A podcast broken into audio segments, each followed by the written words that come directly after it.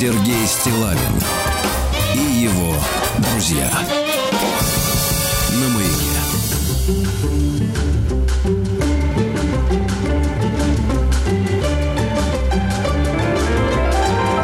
Fly me to the moon and let me play among the stars. Let me see what spring is like on Jupiter and Mars. In other words, hold my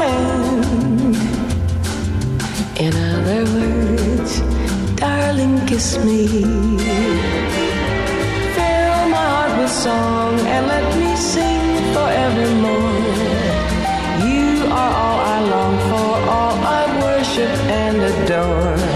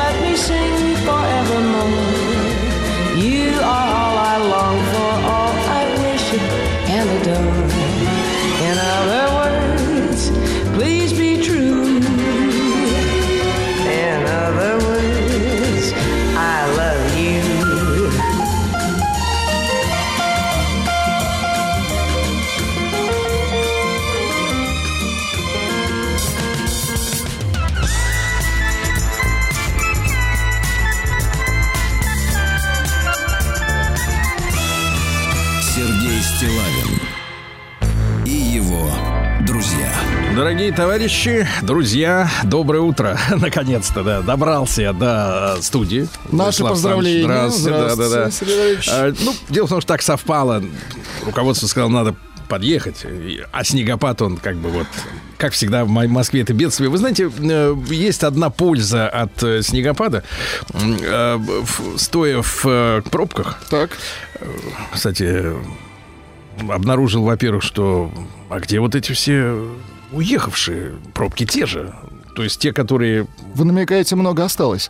Я намекаю на то, что уехали не те, которые должны были уехать. Должны были уехать те, которые обычно пробки создают. Это во-первых. Вопрос. А во-вторых, очень много темных окон. 7 часов утра, 7.30, 6.30, окна темные. Вы хотите- Горят, вот я проехал всю Москву, условно говоря, от окраин до центра Люди спят. Горят считанные, э, считанные окошки. Вы обратите на это внимание, дорогие друзья. Перестаньте, так сказать, пялиться на спидометр. Посмотрите вот на окна. Они черные окна, понимаете? То есть др- и либо дрыхнут. Слушайте, люди идут на работу, выключают свет. Мне Что кажется- здесь такого? Нет, нет, мне кажется, для здоровья народонаселения надо Ос- оставлять обязательно включать свет Хорошо. как минимум в 50% окон. Иначе за ощущение, что, иначе ощущение, что тунеядцы не хотят работать, не хотят приносить пользу стране. Ну, э, э, ладно, я э, затыкаюсь, дорогие товарищи. И э, сегодня у нас ведь э, погода, понятное дело, мерзопакостная. Я рекомендую всем автолюбителям, кто еще не сел за руль в Москве, не садиться, потому что будет, будете просто стоять, жечь бензин. Вот. А и под снегом лед, это очень опасно, особенно если э, нога не натренирована. Сергей, Или- вы очень хотите узнать, какая погода в Чебаркуле? Да, да. Очень хорошая. Минус 15. Чебаркули, конечно, конечно. чтобы песней своей помогать вам в работе, дорогие мои. Чебаркульцы. Молодец. Вот. Шагающий автобус прошел по улицам Чебаркуля. Сотрудники госавтоинспекции и педагоги дополнительного образования э, взяли школьников, построили их в колонну. Ну, я видел такие колонны обычно в фильмах про 30-е годы. Там еще собаки должны рядом ходить. Вот, и под руководством сотрудника ГИБДД отправились на прогулку на воображаемом автобусе. Воображаем. С одной стороны, детям хорошо, не надо платить. Потому что карты заедают. А с другой стороны, надо идти. Ну, в общем, пошли, значит, как вот изображая автобус. Неплохо. А полицейские задержали чебаркульца за незаконную рыбалку. У него в машине оказался мешок с пятью рыбами вида сиг. Ущерб 36 тысяч. Сиг. Сиг. А, да. В Чебракуле местная житница, покупая щеночка по интернету, осталась и без собачки, и без денег. 41-летняя женщина знала, что могут обмануть. Ей даже по ее просьбе прислали в мессенджере видео щеночка, что вот он Какие есть. подлецы. И все, да. Наркосбытчику вынесли приговор за стрельбу в полицейского. Это уже, извините, криминал откровенный. И то криминал. И, И это, это. двойной криминал. Негодяи ни перед чем не останавливаются ради прибыли. Мошенникам не удалось обмануть пенсионерку из Чебуркуля. Ну, отличная новость. Пенсионерка 46 года рождения случайно, значит, зашла в интернет, случайно перешла по ссылке, оказалась на фальшивом сайте крупного банка. Понятно. Ну, палец дрогнул. Зрение не то. Ребята, включайте бабулям крупный режим текста. Включайте бабулям зрение. Да. да. Чебаркульские полицейские задержали подозреваемого в мошенничестве. Ну, мяли крылья людям на дороге. Потом вымогали Уроды. деньги. Мэрия Чебаркуля выплатит 100 тысяч рублей за нападение собак на школьницу. Вот видите, примерно расценки понятны на это дело. Ну и пару сообщений оттуда, а, из-под Челябинска. Э, Жители Чебаркуля оставила без денег администратор сайта приватных знакомств. 35-летний мужчина э, хотел э, за 20 тысяч рублей обзавестись подругой на время. Неплохо. Так. Ничего нет, ни подруги, ни денег. Ну и хорошие сообщения. Челябинец поймал гигантскую щуку на озере Чебаркуль. М, 7,60. Класс. Аж 7600, извините. 7, 7,60 это 7,62 это, сдача другое, была. да-да-да. И, наконец, в малом зале администрации Чебаркуля состоялось на награждение эко-волонтеров. На- на- на- наградили э, за первое место, э, значит, вот за исследование качества воды в ливневых стоках, в ливневых стоках, извините, э, впадающих в озеро Чебарку. Это очень важно, что туда впадает. конечно. Вам не понять, а вообще вам Сергей Стилавин и его Ну что, о хорошем давайте. В Федеральную антимонопольную службу э, поступила жалоба завода «Кристалл» на Ягермайстер. Так, так, так. Есть люди, которые на выходе... которые на нем выросли. Да, на выходе обычно вспоминали об этой, так сказать, якобы настойке на травах. Так вот, э, оказывается, Егермастер давила на производителей и на ритейлеров, то есть розничных торговцев, пытаясь запретить Кристаллу выпускать в России собственные биттеры под брендами Альтер Хайлер и Кёни Хайлер. Выпускали и будем. Да, а те говорят, от, отлезть от нас. Лить. Вот и все. Подмосковные врачи удалили лишнюю фалангу пальца десятилетнему мальчику. Лишнюю.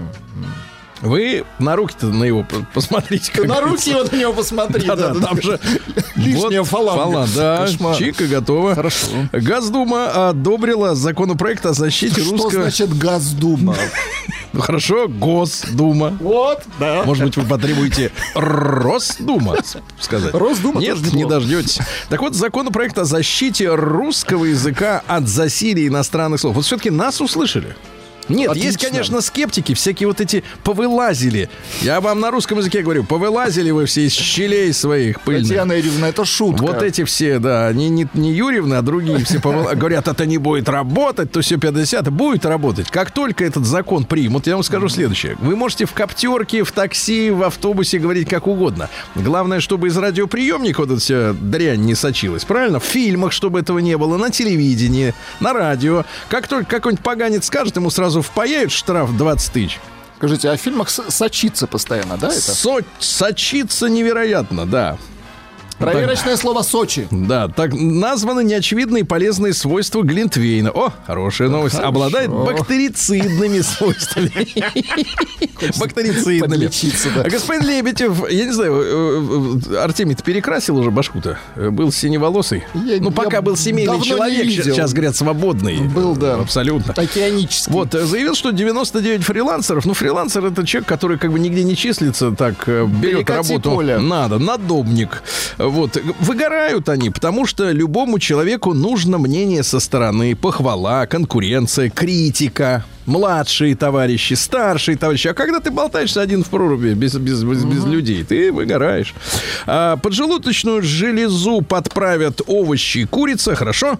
Продажи шин в России упали на 14%, поскольку меньше автомобилей продали, меньше, Меньше шин. шин. Они без шин не Да ездят, класс. а шины без автомобиля никому не нужны. Класс. Да. Дальше. В России высыл, вырос спрос на имитированную красную икорку. Жаль. Имитированная. Вы когда-нибудь пробовали? Слушайте, а, а вдруг окажется, что я всю жизнь только ее и ел? Нет, а вдруг окажется, что она вкуснее. Это тоже загадка, да. А дальше в Россию начнутся поставки китайского пива Цинтао. Очень Взамен хорошо. его, кстати, отличное. Гораздо Бывали? лучше американского. Это точно бодяга. Э, Врач объяснил, почему опасно есть ночью. Нашего любимая, наша любимая Нурия Дианова говорит, что изжога и эрозия. У. А, Новогоднюю елку посоветовали в Роспотребнадзоре. Лучше всего покупать в 20-х А числах. где лучше всего рубить ее? А Рубить не надо, могут, А, хорошо. могут А, срок покупа- лучше срубить. покупать. Да, каждая вторая российская компания признала, что ее сотрудники страдают от стресса. А что же вы не организуете работу как элегант? Ну, цветы какие-нибудь поставьте в офисе, не знаю, кофемашину Главное, не бумажные. Ну вот, они и угомонятся. Э, В Перми запускается производство велосипедов под нашей любимой советской маркой Кама. Складные, Да класс, помнишь? конечно. А, Кама. Был еще салют. Колеса у него были большие, а у Камы поменьше, но тоже хорошо. А, Россиянам рассказали, на какую работу можно устроиться на Мальдивах. Значит, официант, массажист, инструктор по дайвингу, по йоге, рецеп- рецепционист, неправильное слово. Этот самый Давайте по-русски. Ну, Нет такого слова. Ну давайте придумаем русское слово. Мы же можем придумать Но русское не сейчас, сейчас мало времени, будем думать, да, да, и так далее.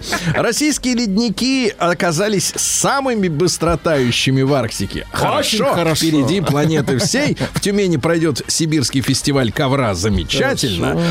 Пешком обогнувший землю Сергей Лукьянов за два года обогнул. Молодец. Все еще не находился никак. А он- Э, Устроился курьером в аптеку. Скажите, а как он по воде ходит? Нет, его перево- перевозили та- тра- танкерами. Переплывали? Хорошо. Танкерами. А, Вот. Ну и что еще интересно? Эндокринолог назвала способ избежать обвисания кожи при похудении. Ну, Тоже давайте. напасть, брыли обвисают. Конечно.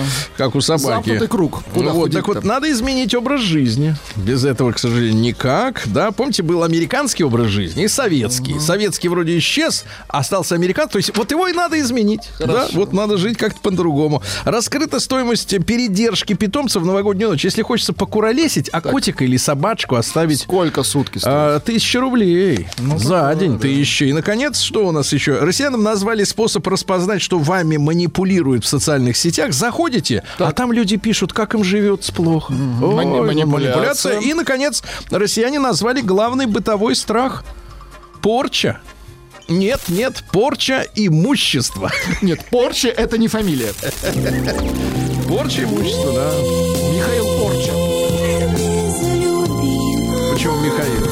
Елена Порча. Хорошо, хорошо. Да, да.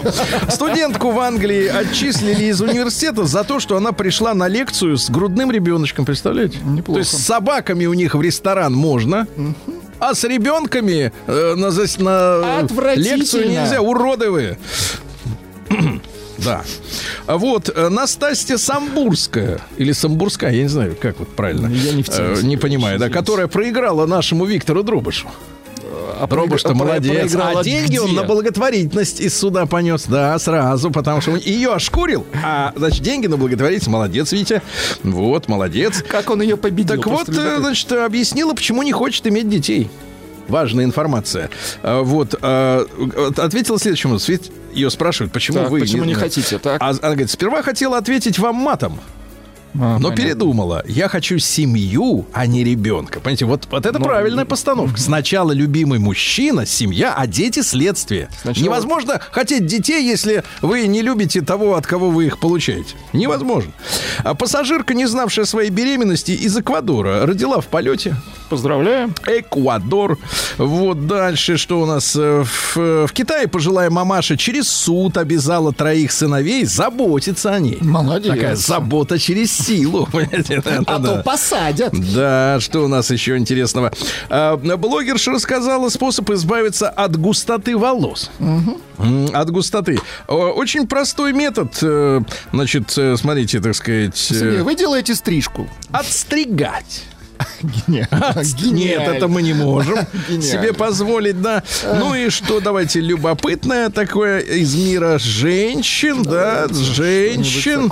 А, Вот, э, Что-нибудь вот хорошее есть про женщин, Сергей Валерьевич? Ну, про женщин. хорошее. Хорошая, да. Ирина Шейк надела мужские носки с босоножками и развеселила публику. На этом мы закончим с ними. Ирине можно, у нее ноги есть. А на? Новости капитализма. Да. Ну что, в мире капитализма в Канаде разрешили однополые спортивные пары и танцевальные дуэты фигуристов Ну, мужик-мужик. наконец-то, Да. мы ждали. В 15 лет со дня выхода фильма ждали. Но, э, давайте, товарищи, на этом не ограничиваться. Что значит дуэт? А почему не трио? А квартет фигуристов, правильно? Однополых, например. Или да? же синхронное А, а, плавание. Хорошо, хорошо. 15 Англичанин чучело напечатал 18 тысяч футболок в честь несостоявшейся победы английской сборной. Теперь куда их девать? Да. Да. А Дальше ученые предложили вкалывать в яйца яблочный сок для улучшения здоровья. Здоровье цыплят. Цыплят. Дальше. Э, Госдеп э, предложил Вильнюсу, э, ну, литовцам, э, признать причастность литовских национальных героев к Холокосту. Ну, а почему бы Вильнюсу не выпустить медаль за участие в Холокосте Да, да. или за ударный Холокост? стесняться-то, Что-нибудь такое. Хватит скрываться. Там, в Вильнюсе. Э, Вот. э, Ученые выяснили, что врачи дают плохие рекомендации по снижению веса. Это начинается батл между учеными и врачами. Вроде как из одной сферы, да. Э, Дальше. Э, Психологи предположили, что у людей с высоким ин- интеллектом, IQ этим коэффициентом, здоровье лучше почему-то. Жаль. Ну и, наконец, что у нас интересного? Лысина принца Гарри. Так, Он, оказывается, лысый. А, Гарри это который? Подождите. Гарри это не Карл, не Чарльз. Гарри не Карл. Понятно, уже, это другой. уже понял. да. И, и не Карл. Хорошо, хорошо. Ну и, наконец, лысина принца Гарри вновь вызвала вопросы о его настоящем отце, потому что Карл э, ш- волосат. Хорошо. Ну все, все, Хорошо. все. Карл волосат.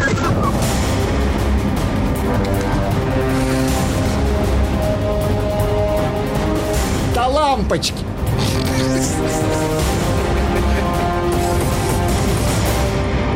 Россия криминальная. Ну что же, зараза с э, порчей картин, опять вот всплывает эта фамилия, порча, да, э, добралась до нашей страны, друзья мои. Я не поверю, что, это, что эти люди просто так вот взяли с кондачка две девки, причем выбирают на роль, на, на миссию те, кто гадит на произведение искусства, сомнительного или а, настоящего, неважно, облили э, средством от прыщей. Две девки в Петербурге, э, вот, э, значит, в новом выставочном комплексе. Выбирают девок, наверное, чтобы к ним э, были охранники не так жестки, да? Ну, наверное, да. чтобы, так сказать, по- помягче, Помягче. помягче, да. Но вот смотрите, надо про- про- про- проследить за финансированием всей этой истории. Слишком... Елена и Оксана Порча. Так? Да, да, да.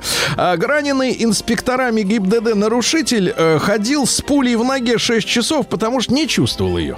И он ехал пьяным за рулем, его пытались остановить, начали стрелять по машине, по колесам. А он не почувствовал. Пуля отрикошетила, отрикошетила от асфальта, пробила днище, застряла в ноге. Фантастика. Того задержали, значит, привезли в камеру, смотрит, из-под него кровь течет. Тебе как? Повезла, Да повез- через 6 часов его привезли в больницу. Он говорит, а я не чувствую, мне хорошо. Удивительно. Удивительная история, да. На Кубани гаишники, гайцы поймали своего на- начальника собственного пьяным за рулем. Ну, видимо, то ли не делился, то ли злой был. Ну, что там с ним не то. В Новосибирске женщина на Порше Каена э, стала бить э, э, женщину на праворукой Тойоте за то, что та слишком медленно ехала, как показалось. Психическая. Ну, а на, на, на, на Порше-то какие люди ездят? только психически. Бы- Нет, не надо так. хорошо. Быстрые. Быстрые. Там знаешь, сколько лошадок под капотом? А тут прется какая-то... не сосчитать. Во-во. А, грустная новость. Житель Бурятии зарезал дядю за то, что тот долго нес водку. Представляете, Опять какой кошмар, да? Причем принес же, что вы, да? И, наконец, страшное, друзья мои, что можно? Россиянин попытался провести себе массаж прост огурцом и угодил в Это не то. А вот что я хотел вам донести Давайте. до вас. Пожилая жительница Люберец, 60-летняя девушка, а заявила, что попала в секс-рабство к своему знакомому. Отвратительно. Представляете, то есть рабство может подкрасться, друзья мои, и в 60, то есть подруги мои. Сергей Стилавин и его друзья.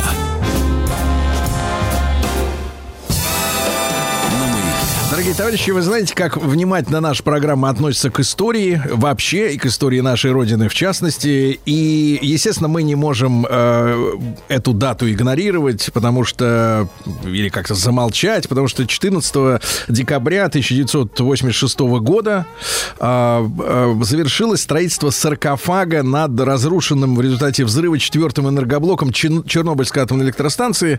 И э, в кратчайшие сроки эта работа была сделана, потому что вы помните, да, авария произошла 26 апреля. То есть апрель, получается, да, май, июнь, июль, август, сентябрь, октябрь, ноябрь, декабрь. 8 месяцев и неполных 8 месяцев, и защитное сооружение было готово. А, вышло много книг, много фильмов, в том числе, ну, скажем так, паразитирующих. А, Зарубежный взгляд. и зарубежный, и наш взгляд, сделанный людьми, которые позволяют себе говорить, что СССР был империей зла. Мы знаем этих личностей, этих э, снаружи симпатичных людей, очень даже женщинам нравится, а вот внутри гниль. И э, я склоняю, честно говоря, голову перед мужеством тех людей, которые реально оказались в той ситуации, и очень благодарен э, Евгению Андреевичу Шевченко, э, который сегодня с нами в эфире, автору книги «Быль и боль Чернобыля», почетному гражданину городского округа Красногорска, участнику ликвидации последствий катастрофы на Чернобыльской атомной электростанции. Э, Он возглавлял оперативную группу научного центра Министерства обороны и награжден Орденом Мужества. Евгений Андреевич, доброе утро. Доброе утро. Да, Евгений Андреевич, во-первых, позвольте выразить вам уважение глубокое да, от- от нашей команды. Спасибо. Вот. Спасибо. Э, Евгений Андреевич, ну, конечно же, хочется по-человечески, да, посмотреть на э, э, то, что происходило вашими глазами, да, потому что участников, конечно, были, было тысячи, да, были более высокопоставленные, были рядовые ребята, да, вот вы на своем были месте. А, вот чисто по-человечески, вот как вы, как вы узнали, что произошло, и, и как получили приказ вот, у- принять участие в ликвидации? Я узнал о том, что случилась авария на Чернобыльской э, атомной станции, после того, как часть сотрудников нашей, уже побывав несколько дней на станции, выполнив определенную задачу, получив определенное количество рентгенов и вернулись назад в, на- э, на- э, э, в нашу организацию. Естественно, возвратились они. Все эта информация расходилась шепотом, но, тем не менее, мы уже все сотрудники научные были готовы к тому, что мы окажемся там, что мы нужны там как специалисты, как люди, которые могут как-то защитить планету, как-то сделать, что-то сделать доброе и э, обуздать вот этот сбуш- сбушевавшийся мирный атом. Вот так я узнал об этом, э, что случилась авария. Ев- Евгений Андреевич, это, это в мае было уже, наверное, да? Да, это в мае. Это в мае. Ну, не в мае, а в апреле. В апреле это было. Уже в апреле. И мы каждый на своем месте работаем. Мы ждали, что моя очередь подходит, и я буду туда отправ- направлен. Вот. Евгений Андреевич, а ребят- что, а что непосредственно было вот в ваших обязанностях, да, когда вы попали в... э, А, рассказываю, рассказываю. Мои э, обязанности непосредственно. Я туда, меня отправили туда буквально за один день. Приехал я э, утром в Киев, там меня встретили, привезли в город Ирпень, в научный центр, и на следующий день отправили в Чернобыль. И в этот же день, как я прибыл в Чернобыль, я попал на станцию, и там меня определили выводным теми людьми, которые чистили вручную крышу. Значит, отправлялась по лестнице, была пробита дыра э, в крыше, в перекрытии. Лестница стояла, людей инструктировали подняться наверх, там лопаты лежат, и лопатами собрать, что можно, твелы, грязь там все, значит, что мешает, что находится, что фонит на крыше. Значит, вот они двое поднимаются, я третий за ними, и должен их вывести на крышу. Там они работают в течение двух минут.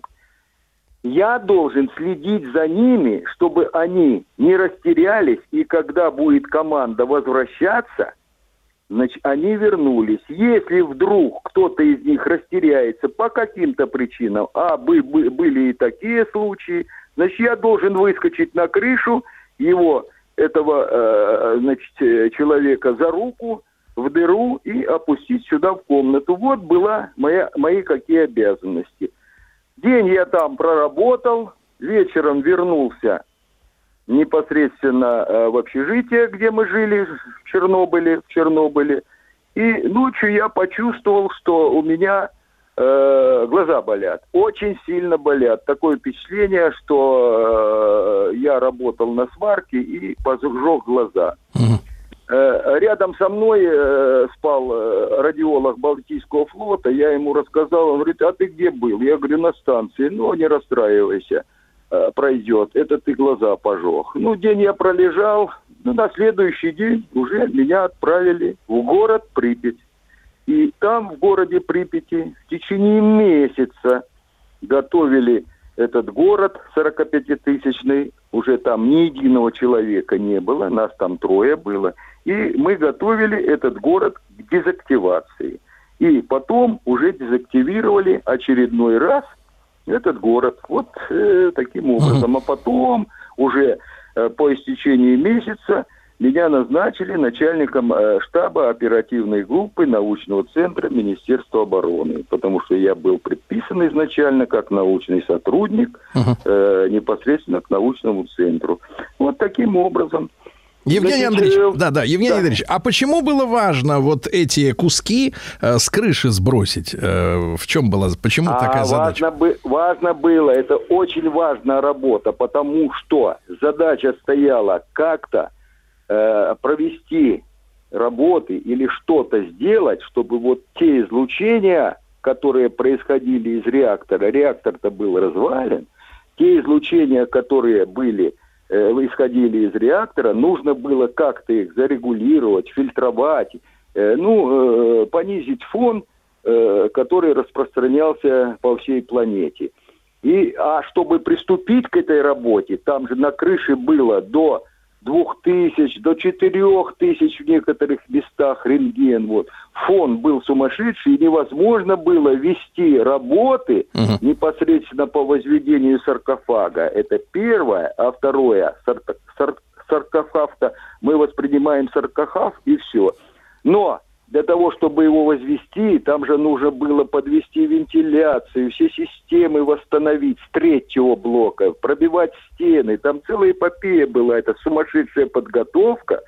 И поэтому, чтобы вести вот эту подготовку э, для строительства э, саркофага, нужно было очистить фо- крышу, понизить фон, чтобы можно хотя бы на 2-3 минуты подбежать туда и что-то сделать. Вот поэтому ее и чистили. Не потому, что там э, что-то там неправильно действовали и все прочее. На мой взгляд, все было правильно. Если бы не э, люди, если бы не их мужество, то и, будем говорить, отчаянность, профессионализм невероятный, потому что там же решения принимались невероятнейшие.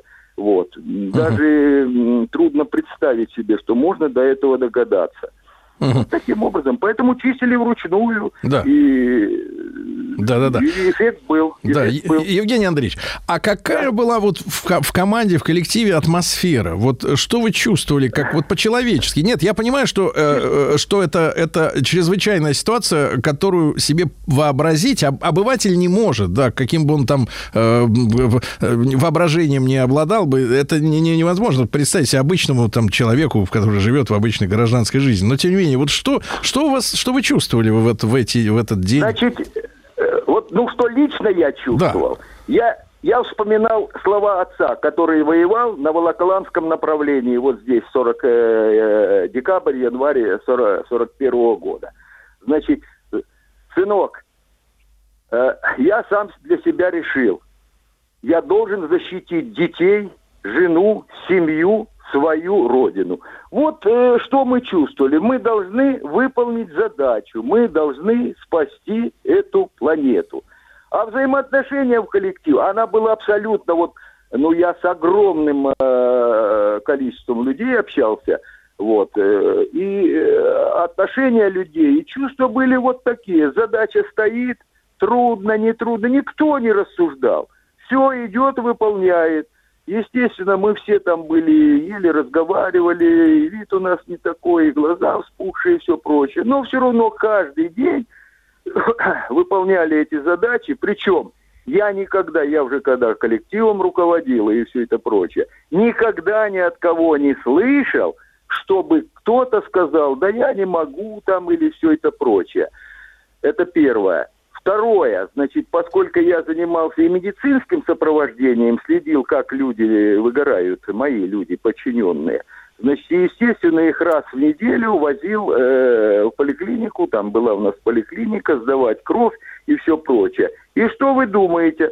Вожу 50 человек, а получаю э, анализы э, вечером э, на 20 человек. Стоп, ребята, медики, а где еще 30 анализов?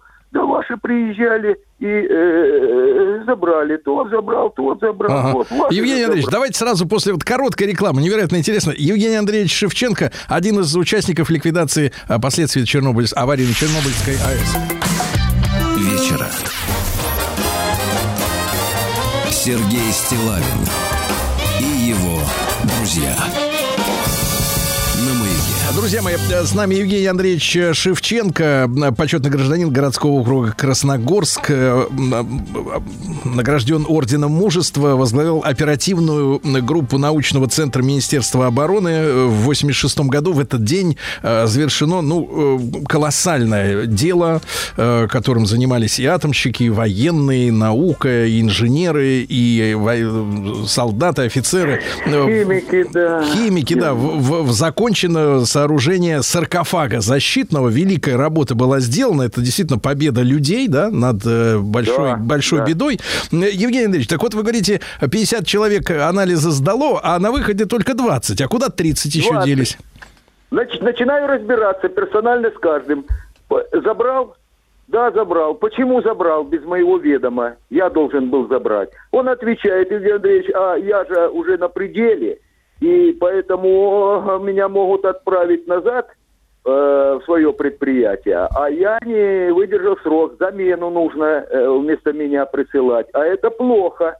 Меня спросят, почему я так э, к себе бесшабашно относился. Вот было все как поставлено. Как люди относились к делу. Да. Что касается взаимоотношения с другими учреждениями, предприятиями, там, там же огромное количество было людей. Самое доброе, обмен информацией, помощь. Вот такие случаи были, допустим, вышел автобус из строя, приезжаешь в бригаду там к химикам или к инженерам, ребят, вышла машина из строя, не могу людей э, автобус, не могу людей э, на станцию возить, Э, машина нужна. Когда и насколько? Все, машина прибывает, здесь все ставишь на довольствие, кормишь. Вот такое было вза- взаимоотношение. Да. Самое доброе. Причем, еще хочу сказать, там же все руководители были, э, люди первого э, первые лица или вторые лица и все прочее. И вот за отношения с министрами, там все прочее, любые вопросы. На любом совещании оперативные группы и э, гражданской обороны, особой зоны, правительственная комиссия, все это было доступно, все это было понятно, все тебя выслушают и, и даже если, а тем более если ты что-то предлагаешь, а всегда говорили, а что ты предлагаешь, а что скажет наука, всегда тебе выслушают, все, вперед, выполнять Да, задачу. да. Вот так было Ев- Евгений Андреевич, не могу не спросить. Вы знаете, да, в последние годы вышло много э, художественных работ. Нас э, кинематографисты, когда им предъявляешь претензии, а, ну, правда, в, в отношении Чернобыля они так э, стесняются говорить, но в отношении биографий например, каких-то известных лиц, они говорят, ну, это вымысел, это художественное переосмысление, я так вижу, вот это мерзкое выражение. А вы смотрели наверняка, да, и британскую работу, там и наши попытки какие-то делали совсем недавно, вот рассказывать об этой истории. Э, вот вы как это вот, э, как воспринимаете вот это художественное творчество? Я смотрел и то, и другое, и э, много, очень много прочитал, и все это прочее. Единственное, американский, английский фильм я не приемлю. Это, как всегда, эти ребята, они очень красиво все представляют, но все не с ложкой, а с бочкой дегтя. Вот, допустим, там как показывают, э, что город э, был закрыт, там многие вещи показывают. Взаимоотношения с этими, э, с горняками, которые делали проходку. Я сам, как говорится, очень хорошо помню это событие, когда делали проходку под реактором, нужно его было э, охлаждать и все это прочее. Безобразно и неправда. Меня это даже аж э, бесит. Вот. Что касается нашего фильма, вот, э, ну, единственное, на чем я э, скажу, что вот э, Чернобыль, наш фильм э, с Данилой Козловским, ну, все хорошо, мы с внуком спорим, с молодежью, со студентами я спорю, значит, и все это прочее. Ну, начало вроде хорошее, а вроде все прочее, но опять лечиться где-то, за границей, а это потому, и поэтому нету фильма, на который, который бы, вот на мой взгляд, правдиво показали. Почему, не знаю. И очень плохо, что нет такого фильма. Американцы Евгений Андреевич, ну вот скажите, пожалуйста, понятно, что мы, мы с вами не кинематографисты, да, и, как говорится, не, не писатели, не поэты, но Да. ваше, ваше вот предложение, поскольку мы же, нас же сейчас многие люди слушают, в том числе и, ну, конечно, э, люди искусства так рано не просыпаются, они что, дрыхнут, но тем не менее, есть запись, будет, она останется. Вот э, основную мысль в, в фильме, которую вы э, хотели бы увидеть на экране, вот ш- ш- о чем она должна была бы, эта работа, сказать людям, если это кино сделать честно, как оно э, было на самом деле, как, как вы скажете? Работа должна это быть, э, по-моему, о подвиге. Работа должна быть таким образом, чтобы каждый человек, особенно молодой человек, понял, что все решаемое, все возможно решить, вот когда случаются такие ситуации. Нужно только мобилизоваться, нужно только э, быть специалистом, нужно творчески подходить ко всему и трудиться, не прятаться, не... Вот как, на мой взгляд, Мгм. нужно показать. Евгений Андреевич, и важный вопрос. Сегодня, наверное, Да. вот так философски скорее. Сегодня, ну, скажем так, мне кажется, я чувствую, что происходит, да, у людей есть э, жалость к себе, да, такое, э, к самим себе. Вот, вот вы, вы, вы, э, э, вы делали очень важную работу. А, Опять же, я склоняю голову перед вашим мужеством, перед мужеством ваших товарищей. Это некрасивые слова. Вы действительно, ну, вот смелый человек. Смелый человек, и причем очень простой, и вы, вы разговариваете ну, без пафоса, без всякого, да, я чувствую это абсолютно, это, это вызывает восхищение. Вот, вот как, как, может быть, на заметку тем будущим поколениям, которые когда-нибудь послушают нашу программу, как перестать жалеть себя ради дела? Как себя перестать жалеть ради дела? Ну, вообще, перестать вот себя жалеть и концентрироваться именно на этом. Ах, как себя жалко, дай-ка я себя поберегу. Работать надо с молодежью, не упустить ее. А, э, вот, вот, вот так, наверное. Я... э, Вам не знакомо это чувство самому? Вот э, вы никогда не, за- не думали вот в те, в те весенние дни 86 года, что вот как же я так вот все-таки молодой человек достаточно? Нет, я об этом не думал. Я знал, что я, мои дети, моя родина должна, э, э, должны остаться живыми, семья должна остаться живыми, моя родина должна процветать, потому что я ее люблю, родину, потому что она мне многое дала, она мне все дала, родина. Да. И я ее должен защитить. Евгений Андреевич, э, спасибо вам огромное и за эти слова, и за то, что вы сегодня были с нами. Э, Евгений Андреевич Шевченко, автор книги «Бо- «Быль и боль Чернобыля». В этот день, в 86 году, закончено великое дело строительства саркофага над Чернобыльской АЭС.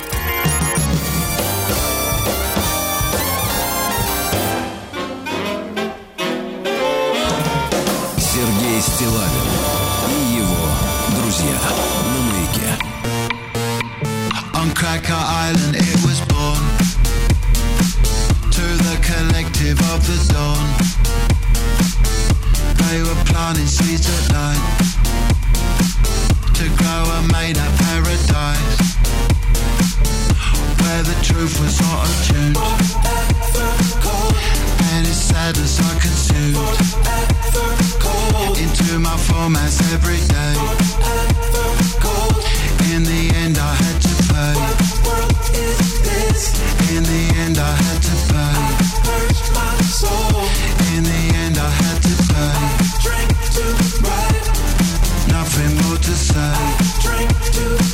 They told themselves to be a cult. They didn't know its many strategies. They taught themselves to be a. They didn't know his many strategies.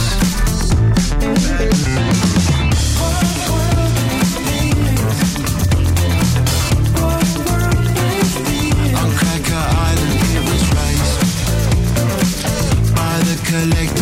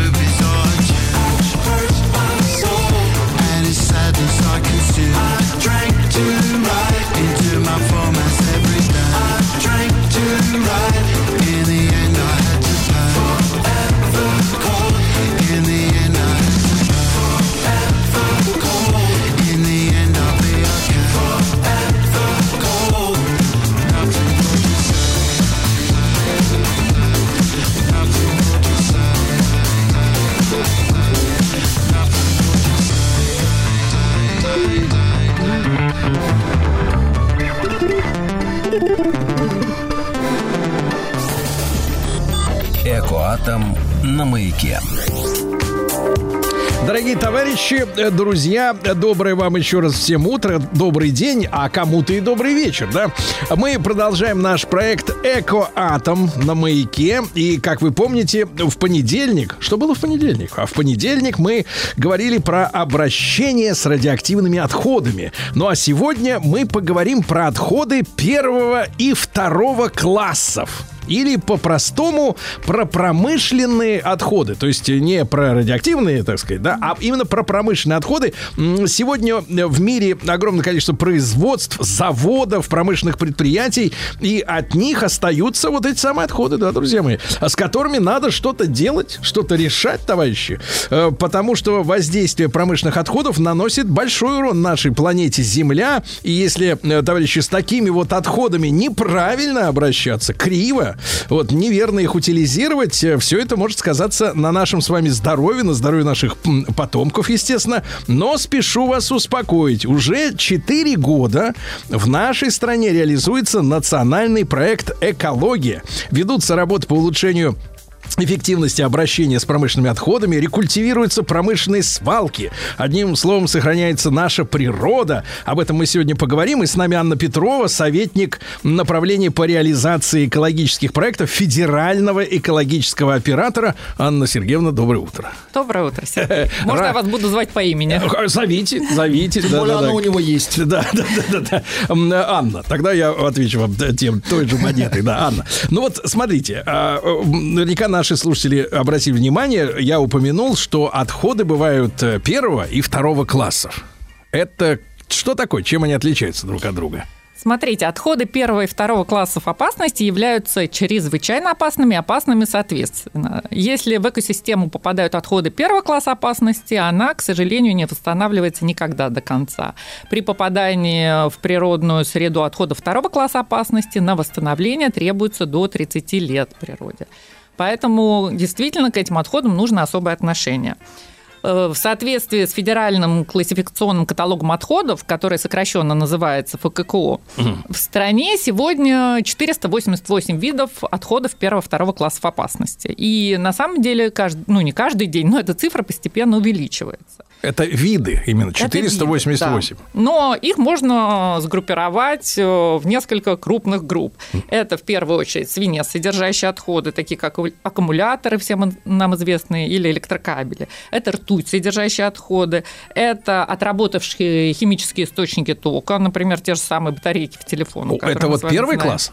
Это второй класс Второй. опасности. Батарейки второй, товарищи. Да. Э, Дальше это органические горючие отходы химических и нефтехимических производств, это ПХБ содержащие отходы. Как вы уже правильно заметили, радиоактивные отходы к ним не относятся.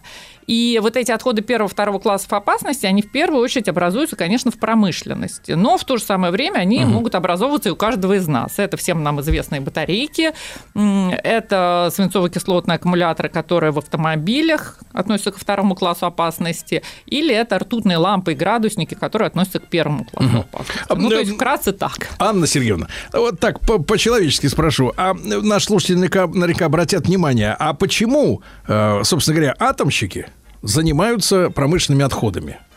Ну, на Если самом их 488 типов, и они в большей степени ну, относятся к каким-то производствам, которые к, э, к атомной, э, так сказать, сфере не имеют никакого отношения. Но на Если самом деле у нас большой опыт с обращения каких? с радиоактивными отходами. Да. То есть вот это предприятие, дочернее предприятие госкорпорации «Росатом», в котором я работаю, которое сейчас называется Федеральный экологический оператор, оно даже раньше называлось немножко по-другому, оно называлось «Росрау». И это было предприятие, которое занималось обращением именно с радиоактивными отходами. Вот, поэтому, То есть конечно... у вас есть опыт по работе с более серьезной, э, так сказать, э, так сказать Да. историей. Э, То есть, во-первых, у нас есть опыт работы с более опасными отходами, да, для экологии еще более опасными отходами. И, э, соответственно, у госкорпорации Росатом действительно есть и технологические компетенции, и кадры, и, опять же, так как это государственная корпорация, то все-таки обращение с отходами должно в той или иной степени находиться под контролем государства. На мой взгляд, нельзя это отдавать полностью частному сектору. То есть частный сектор, который, в принципе, озабочен только прибылью, да, лишь, да, он, в, Да, ну, принципе, смотрите. в принципе, может а, отходы не совсем переработать, а, например, переп- перепрятать. Нет, да? например, Так перепродать. вот. ну, я имею в виду, может перепрятать. Не все, конечно, но может, Ну да. вот представьте, вот вы предприятие, у вас образовались отходы. Да. Вам нужно их э, утилизировать и обезвредить. Да. Точнее, вам нужно получить акт об их обезвреживании и утилизации. Бумажку. Да, вопрос. Вы, если добросовестное действительно предприятие, и если честно, вот если говорить о крупном бизнесе, то крупный бизнес действительно в последнее время стал добросовестным. Ему действительно важно... Деваться некуда ему. Может быть, да. Но ему действительно важно то, как он, э, как он себя позиционирует. Ему действительно важно быть зеленым, экологичным Да. и так А далее. вот средний Если же мелочь? это средний мелкий бизнес, вам проще получить акт об утилизации, эту бумажку, и у вас больше не болит голова, действительно ли были утилизированы, обезврежены эти отходы, либо их э, свезли куда-то на свалку. К тому же срок накопления отходов составляет 11 месяцев. И дальше э, даже бывает такое, что отходы передают от одного оператора к другому, к третьему, к четвертому, и не видно конца и края, где эти отходы в конце концов Оказались, образовались. да. А главное, даже вот если мы просто посмотрим на количество объектов накопленного экологического вреда, которые есть у нас в стране, на количество несанкционированных свалок, мы сразу поймем, что там есть отходы, которые откуда-то появились. В том числе там отходы первого-второго классов. Откуда они образовались? Наверное, из-за привез. того, что обращение с этими отходами было построено неэффективно. Иначе бы этих свалок не было. А самое обидное то, что сегодня государство тратит бешеные деньги, бешеные ресурсы на то, чтобы эти объекты привести в безопасное состояние. И, между прочим, это наши с вами деньги и деньги налогоплательщиков. Да, да.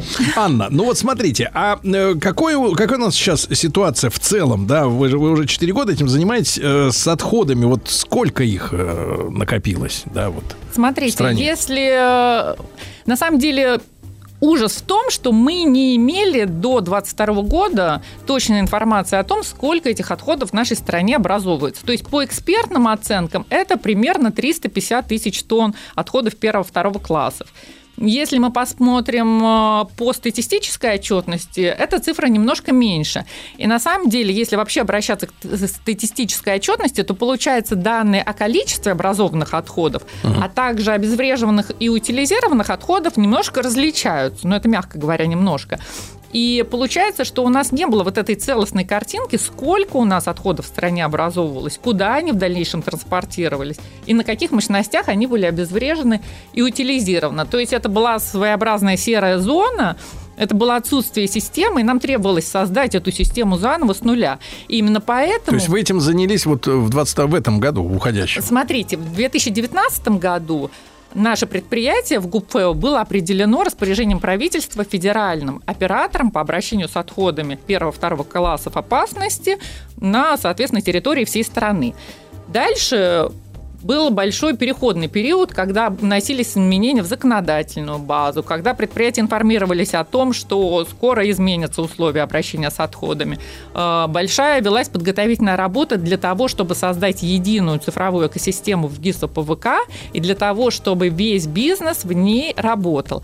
А вот фактически изменения вступили в силу с 1 марта этого года. То есть вот 1 марта 2023 года пройдет год, как заработала вот эта цифровая экосистема в ГИСа ПВК, как вступили в силу новые правила обращения с отходами, и можно будет, не знаю, там еще раз встретиться, подвести какие-то итоги первого года работы. Какие у нас перспективы, вот цели, да, на ближайшее время? Что мы будем с ними делать, с этими отходами? Уже теперь понимая, сколько их, да, вот эту серую зону все-таки вскрыв, да, и имея представление о том, что... Сергей, а давайте я вам сначала все-таки расскажу, что у нас сейчас вот произошло с Давайте. 1 марта, потому что пока я это не расскажу, я не смогу сказать про перспективу. Потому Я что подчиняюсь, Ладно? конечно. Смотрите, э, для того, чтобы наши слушатели немножко поняли, что произошло с 1 марта. Во-первых, мы, федеральный экологический оператор, стали отвечать полностью за весь цикл обращения с отходами. То есть за их сбор, транспортирование, переработку, обезвреживание, утилизацию и так далее. Получается, что с 1 марта все предприятия, которые имеют какое-то отношение к отходам первого-второго классов То есть опасности, опасности, опять же. да, Опасности. обязаны регистрироваться в этой цифровой системе в ГИСа ПВК. Если вы предприятие отходообразователь, вы вносите в эту систему данные о том, сколько у вас отходов образовалось, когда они образовались, какие у вас места накопления этих отходов, паспорта на отходы. После этого вы э, в этой системе заключаете договор с нами, с федеральным оператором, и после этого вы в этой системе делаете заявку на вывоз этих отходов. На самом деле на этом ваша ответственность как отходообразователя закончилась. То есть как только вы внесли правильные данные в систему в ГИСа ПВК, как только Вы не обязаны их самостоятельно утилизировать. да, как только вы сделали заявку на вывоз отходов, вы можете не нервничать, потому что дальше уже ответственность наша идет. К вам федерального- приедут и заберут. Да, как, как федерального оператора. Да. С другой стороны, у нас есть операторы по транспортированию отходов, и операторы, действующие операторы на рынке по обезвреживанию и утилизации отходов. Опять же, чтобы мы их видели, они должны зарегистрироваться в системе в ГИСОПВК. Они регистрируются в этой системе, вносят данные. Транспортировщики вносят данные о транспортных средствах. Причем у них должны быть особые транспортные средства, оснащенные там системой ГЛОНАСС и так далее.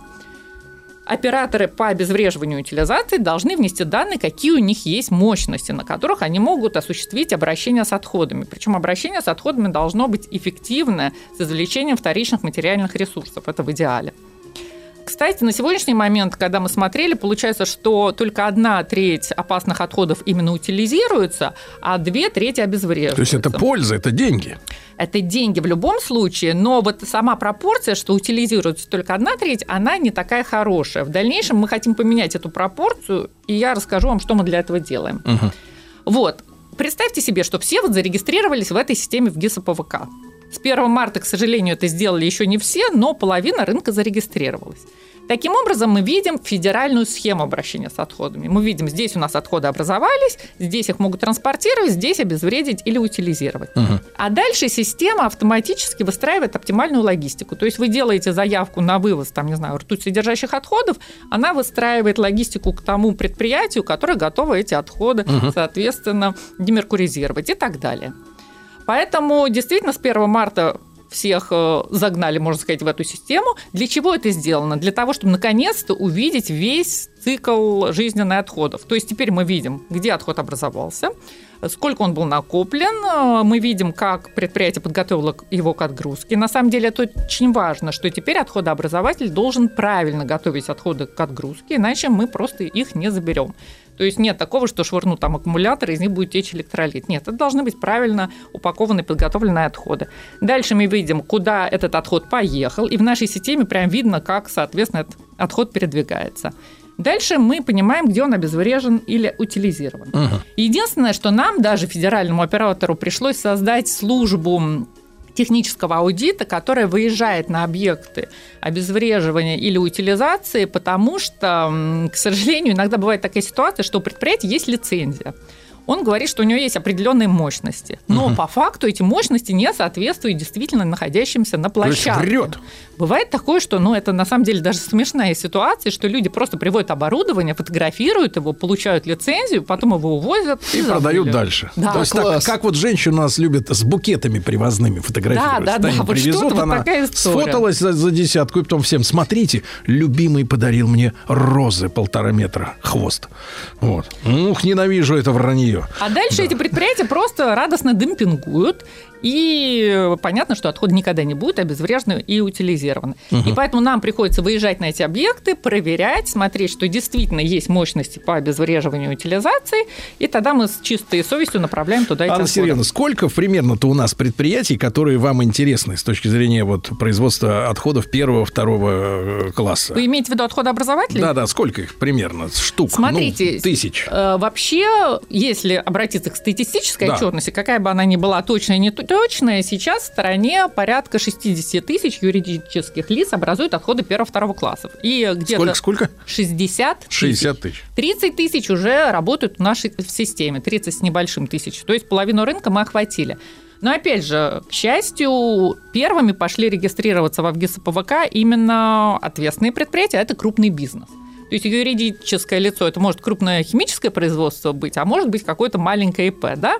И поэтому для нас очень важно, что вот в эту половину рынка с точки зрения юридических лиц вошли э, все основные крупные образователи. Кто создает большой второго. объем да, этих да, отходов. Да, Я понял, я на понял. самом деле ситуация хорошая. Анна Сергеевна, ну, у нас много всяких этих свалок несанкционированных, да, куда вот эти свозили жулики и так далее. А Вы занимаетесь в том числе рекультивацией, да, я так правильно Да. понимаю, объектов. Причем в число ваших достижений, я так понимаю, можно э, отнести, например, ну, знаменитый многострадальный байкальский ЦБК, да, которым вы занимаетесь. Я вот узнал цифры. 204 постройки в том числе наверняка загрязненные, да, естественно, поскольку там производство очень грязное было, э, значит, целлюлозы, а вами дезактивировано, да, и разобрано, да, уже получается, да, это все будет разбираться. Нет, смотрите, тут, э, наверное, вы его перепутали с Усолья химпромом. Потому что на Байкале мы ведем работы на двух объектах. Один объект – это Байкальский целлюлозно-бумажный комбинат. Второй объект – это бывшая промышленная площадка Усольского химпрома. Оба эти объекта наносят огромный вред окружающей среде, как вы понимаете. Но если э, Байкальский целлюлозный бумажный комбинат, там мы должны привести в безопасное состояние карты накопители отходов, э, которые называются Солзенский, Бабхинский и территорию центральных очистных сооружений, то на Усольском химпроме мы должны снести были большое количество зданий, которые остались от химпрома, и дальше рекультивировать вот эту огромную загрязненную ртутью территорию. И действительно, мероприятия по сносу, по демонтажу объектов капитального строительства, это чет- 204 объекта, действительно были уже завершены в этом году. Мы завершили эту работу досрочно. Причем все работы все время проводились под общественным наблюдением. Соответственно, м, ЦЛАТи э, брали пробы воды, почвы, воздуха и так далее. То есть постоянно нас контролируют, смотрят, проверяют, чтобы все действительно было сделано безопасно экологически и чтобы ни в коем случае не, не навредить людям, которые живут на близлежащих территориях в момент проведения работ. На Байкале, например, у нас тоже была такая история, что э, прежде чем начать рекультивировать вот этот байкальский целлюлозно-бумажный комбинат, там была чрезвычайная ситуация с тем, что карты накопителей отходов, они переполнялись. То есть постоянно Подтекало. осадки же падают, да, Ну да. вод- количество воды увеличивается, и была угроза того, что Перельется просто... через край. Да, из карт вода попадет в озеро Байкал, а тем более, что это сейсмически нестабильный регион. И нам пришлось, э, помимо того, что мы проводили экспертизы, инженерные исследования, подбирали те- э, технологии для рекультивации всей этой территории, да, Байкальского целлюлозно-бумажного комбината, в то же самое время нам пришлось оперативно заниматься откачкой, очисткой этих надшламовых вод. Мы установили локальные очистные сооружения, и, соответственно, в 2021 году и в 2022 году, когда погодные условия это позволяли, нам пришлось проводить эти работы. Не знаю, если потребуется, будем проводить их и в следующем 2022 году. Я знаю, что и Челябинской свалкой вы тоже занимаетесь, да? Да, это действительно очень э, такой знаковый объект для нас. Нас, э, ну, если можно так сказать, похвалили за рекультивацию Челябинской свалки. Это одна из крупнейших свалок в Европе. Это был объект э, площадью 74 гектара и гора мусора, соответственно, была Высотой высотой 40 метров. 40 метров. И эту гору мусора нужно было каким-то образом рекультивировать. Были проведены работы, мы их сделали в сроки, даже с Да. опережением графика. И самое важное, что в результате этих работ э, для миллиона человек действительно улучшилось качество жизни. То есть Анна, на- ну я предлагаю, кстати говоря, вот э, продолжить наши встречи в следующем году, да, я так понимаю, будут новые достижения. Я надеюсь, обязательно, да. да. Я напомню, друзьям, что у нас Анна Петрова в гостях, советник направления по реализации экологических проектов федерального экологического оператора. Мы обязательно продолжим наш разговор. Нас ждут интересные темы. Анна, спасибо большое. да, спасибо вам, Сергей. Сергей Стилавин и его друзья. Дорогие товарищи, внимание, внимание. Слушатели радиостанции «Маяк» — это вы. Да. А выбирают своего финалиста «Синие птицы». Вы выбираете, дорогие товарищи. Пришлите номер участника, который вам полюбился. Так. Вы его должны уже знать, этот номер. Ясно? Вот, за которого хотите проголосовать в WhatsApp или Viber на наш портал плюс 7967 103 5533. Этот номер точно вы знаете. Или смс-кой на, на короткий номер 5533, просто 5533, со словом «Маяк» в начале, да. Все подробности голосования, номера участников на сайте смотрим.ру. Помогите любимому вами участнику «Синей птицы» оказаться в финале, дорогие товарищи. Вы же добрые люди, помогите, помогите детям.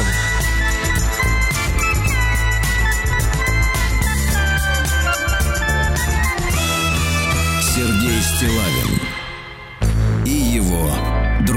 Дорогие товарищи, э, вы знаете, что наша программа э, тянется к науке. Э, вот всеми, фиб- Давно тянется. всеми фибрами души, правда, ну, это как бы такая беспомощная несколько, так сказать, вот тяга, потому что не хватает, честно говоря, интеллектуального базиса, да, но, но душа просит, и поэтому вот, мы очень внимательно относимся к историческим датам, связанным с наукой, с нашей наукой, с отечественной, русской, советской, российской, какая угодно. Мы э, историю нашей страны на, на периоды не делим. Это наша земля. И сегодня 100 лет исполняется, ровно 100 лет со дня рождения действительно великого человека, а других в науке-то и не бывает, правда? Остальные все, э, так сказать, да. Так вот, э, 100 лет со дня рождения одного из, изобрет- из изобретателей лазерных технологий. Мы можем этим по праву гордиться. Э, э, Николай Геннадьевич Басов, это наш соотечественник, да. Ему исполнилось бы сегодня 100 лет. Э, э, Вы, может быть, даже слышали такое слово, как мазер. Есть лазер, а Есть- есть, мазер. Да, да, да, да, да. И более того, есть э, вещи, которые связаны с э, квантовыми технологиями, квантовой электроникой, которой тоже занимался э, э, наш э, ну, вот юбиляр, да, Николай Геннадьевич Басов. И я рад приветствовать в нашем эфире Андрея Петровича Кузнецова, директор Института лазерных и плазменных технологий Национального исследовательского ядерного университета МИФИ, э, доктор физико-математических наук, профессора. Андрей Петрович, доброе утро.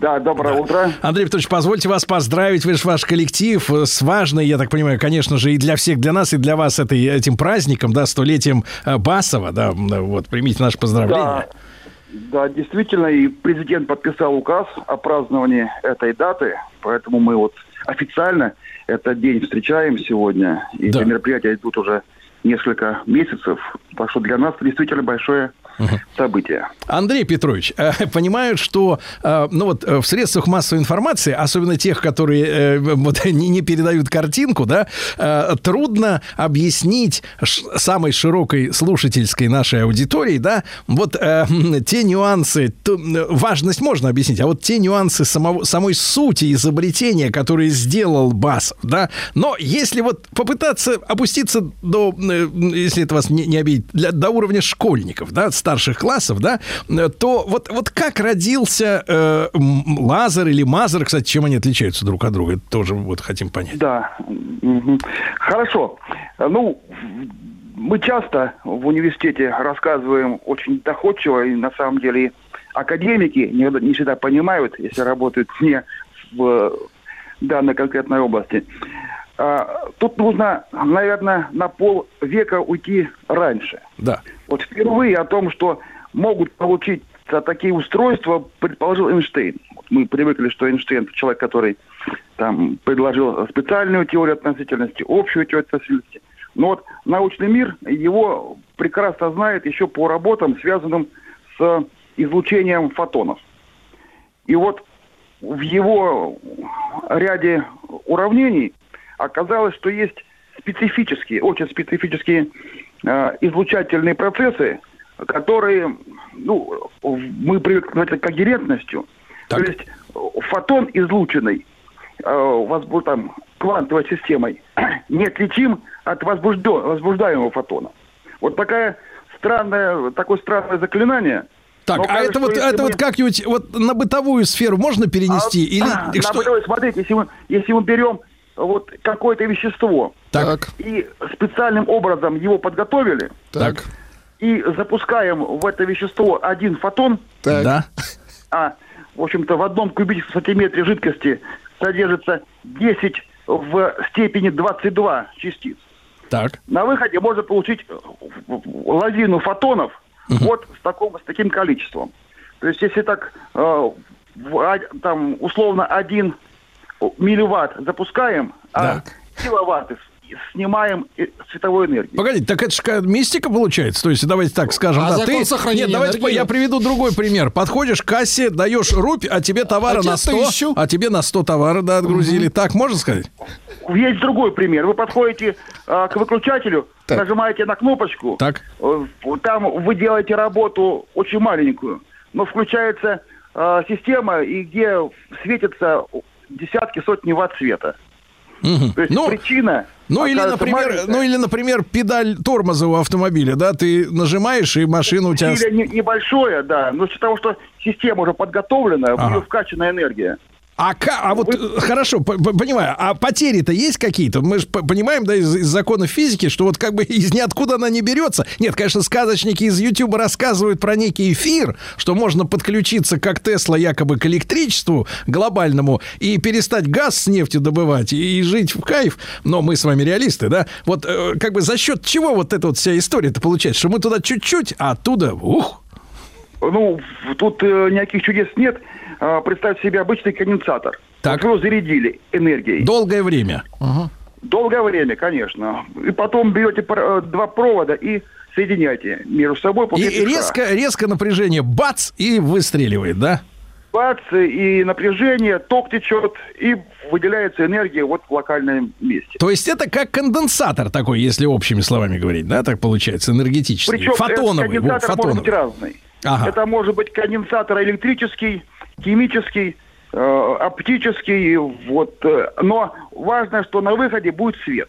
Да. А вот, э, слушайте, это невероятно интересно, Андрей Петрович. А ведь говорят, что м, лазер, он ведь бывает, например, даже вот, например, военным, да? И это уже, так сказать, не, не, не секрет, что такие технологии есть. Получается, он вот чем выстреливает этот луч? Энергией какой-то? Это тепловая энергия? Что это такое? Вот Каким образом он, в принципе, вот на огромное расстояние вот этим не расширяющимся, да, Шарашит. сконцен- И лазер ведь, в отличие от света, да, он что? Он не расширяется пучок, он в пр- прямой линии это вот, как бы идет, да, не, не, теря, не, не, раз, не э, размешиваясь в пространстве, да.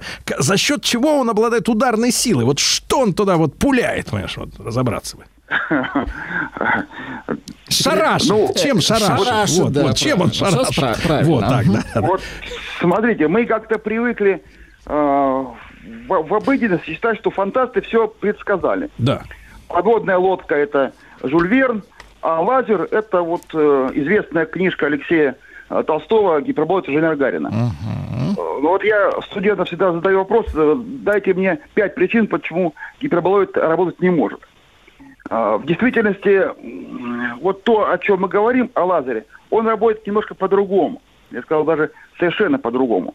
Вот лазер это аббревиатура английского выражения, где буква L это light. В отличие от мазера, где первая буква это мы, M microwave, микроволновое излучение.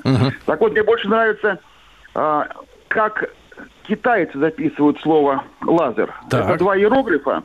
Они не придумывают новые смыслы, а используют старые вот существующие иероглифы. Так вот, первый иероглиф это слово свет обозначает, Да. а второй слово помпа или насос.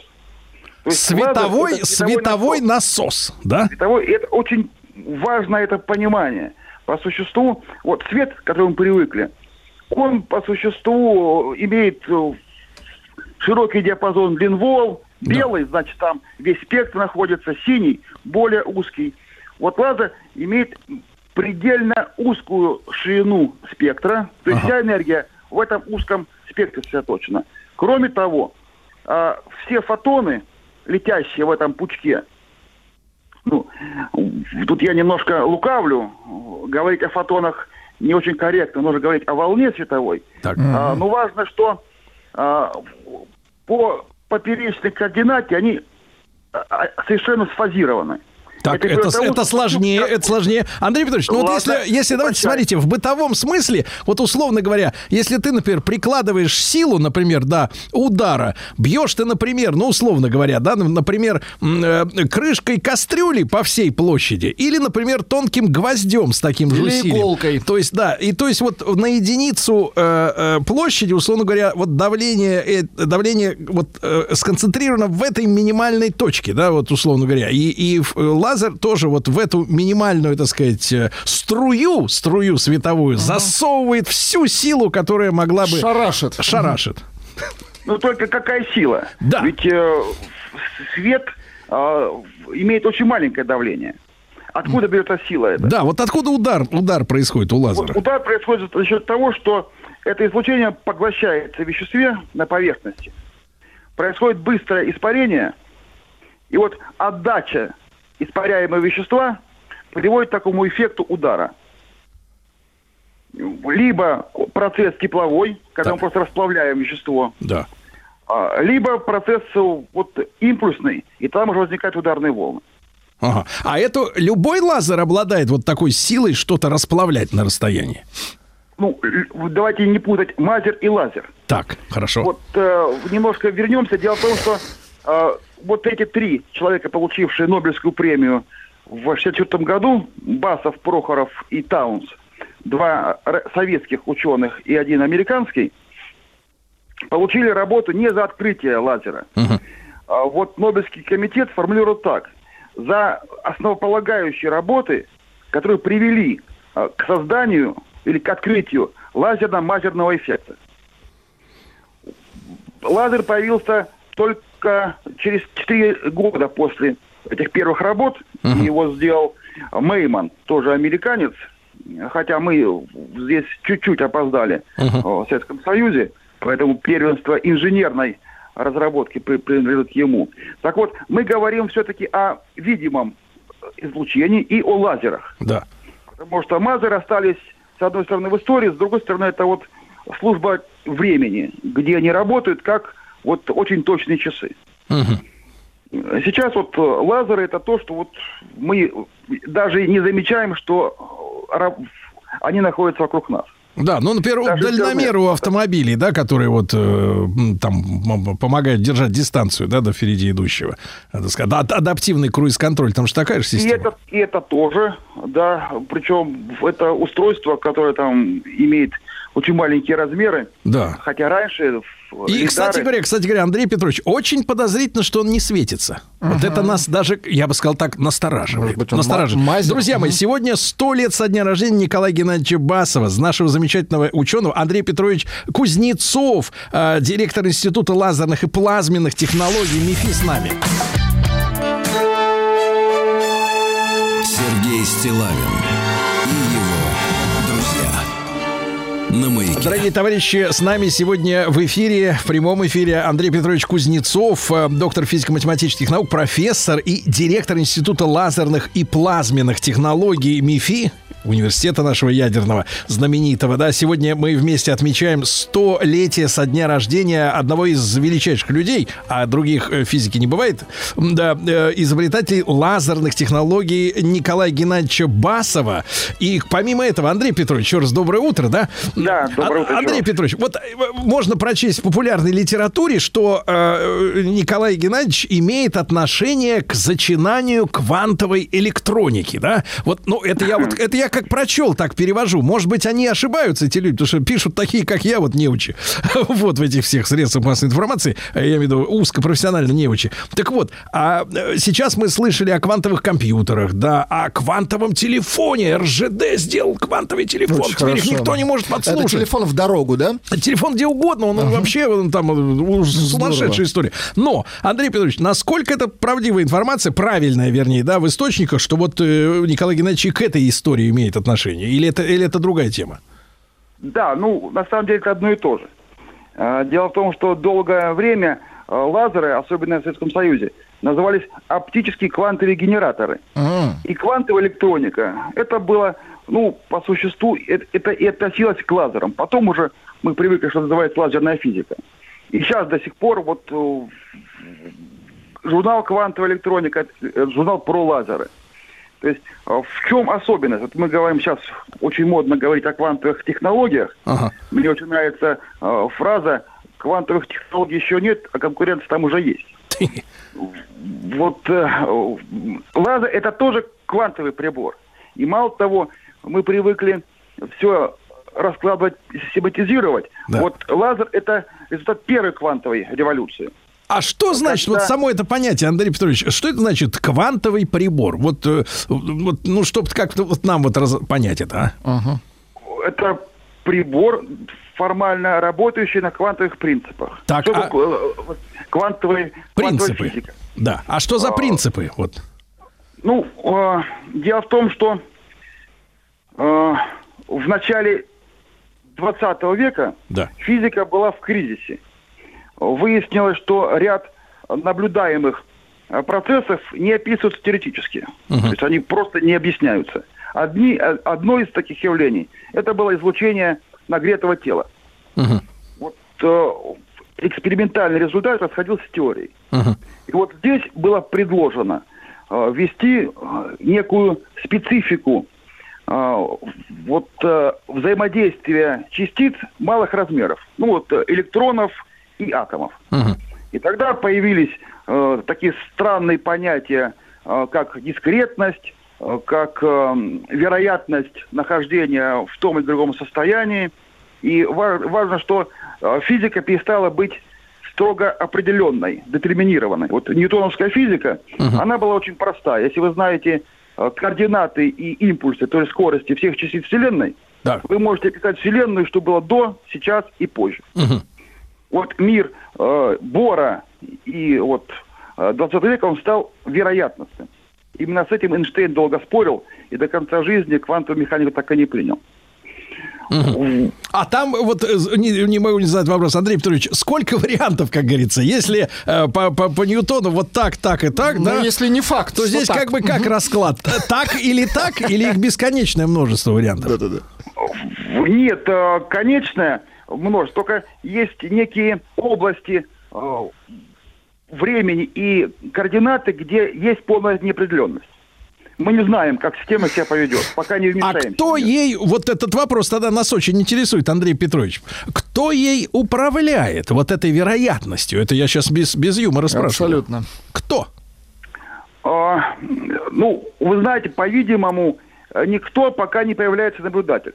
Слушай, а, вот этот парадокс тот самый, да, знаменитый. Да, именно, именно так. Со щелью с этой, Именно да, так. с двойной. Слушайте, а, Вот. но серьезно, э, вот, а вот ну, а получается, что, что сама система э, э, понимает, секут ее или нет, да, как бы в этот момент. Да. Она, да. получается, живая, что ли? Ну, вот как бы сама эта система.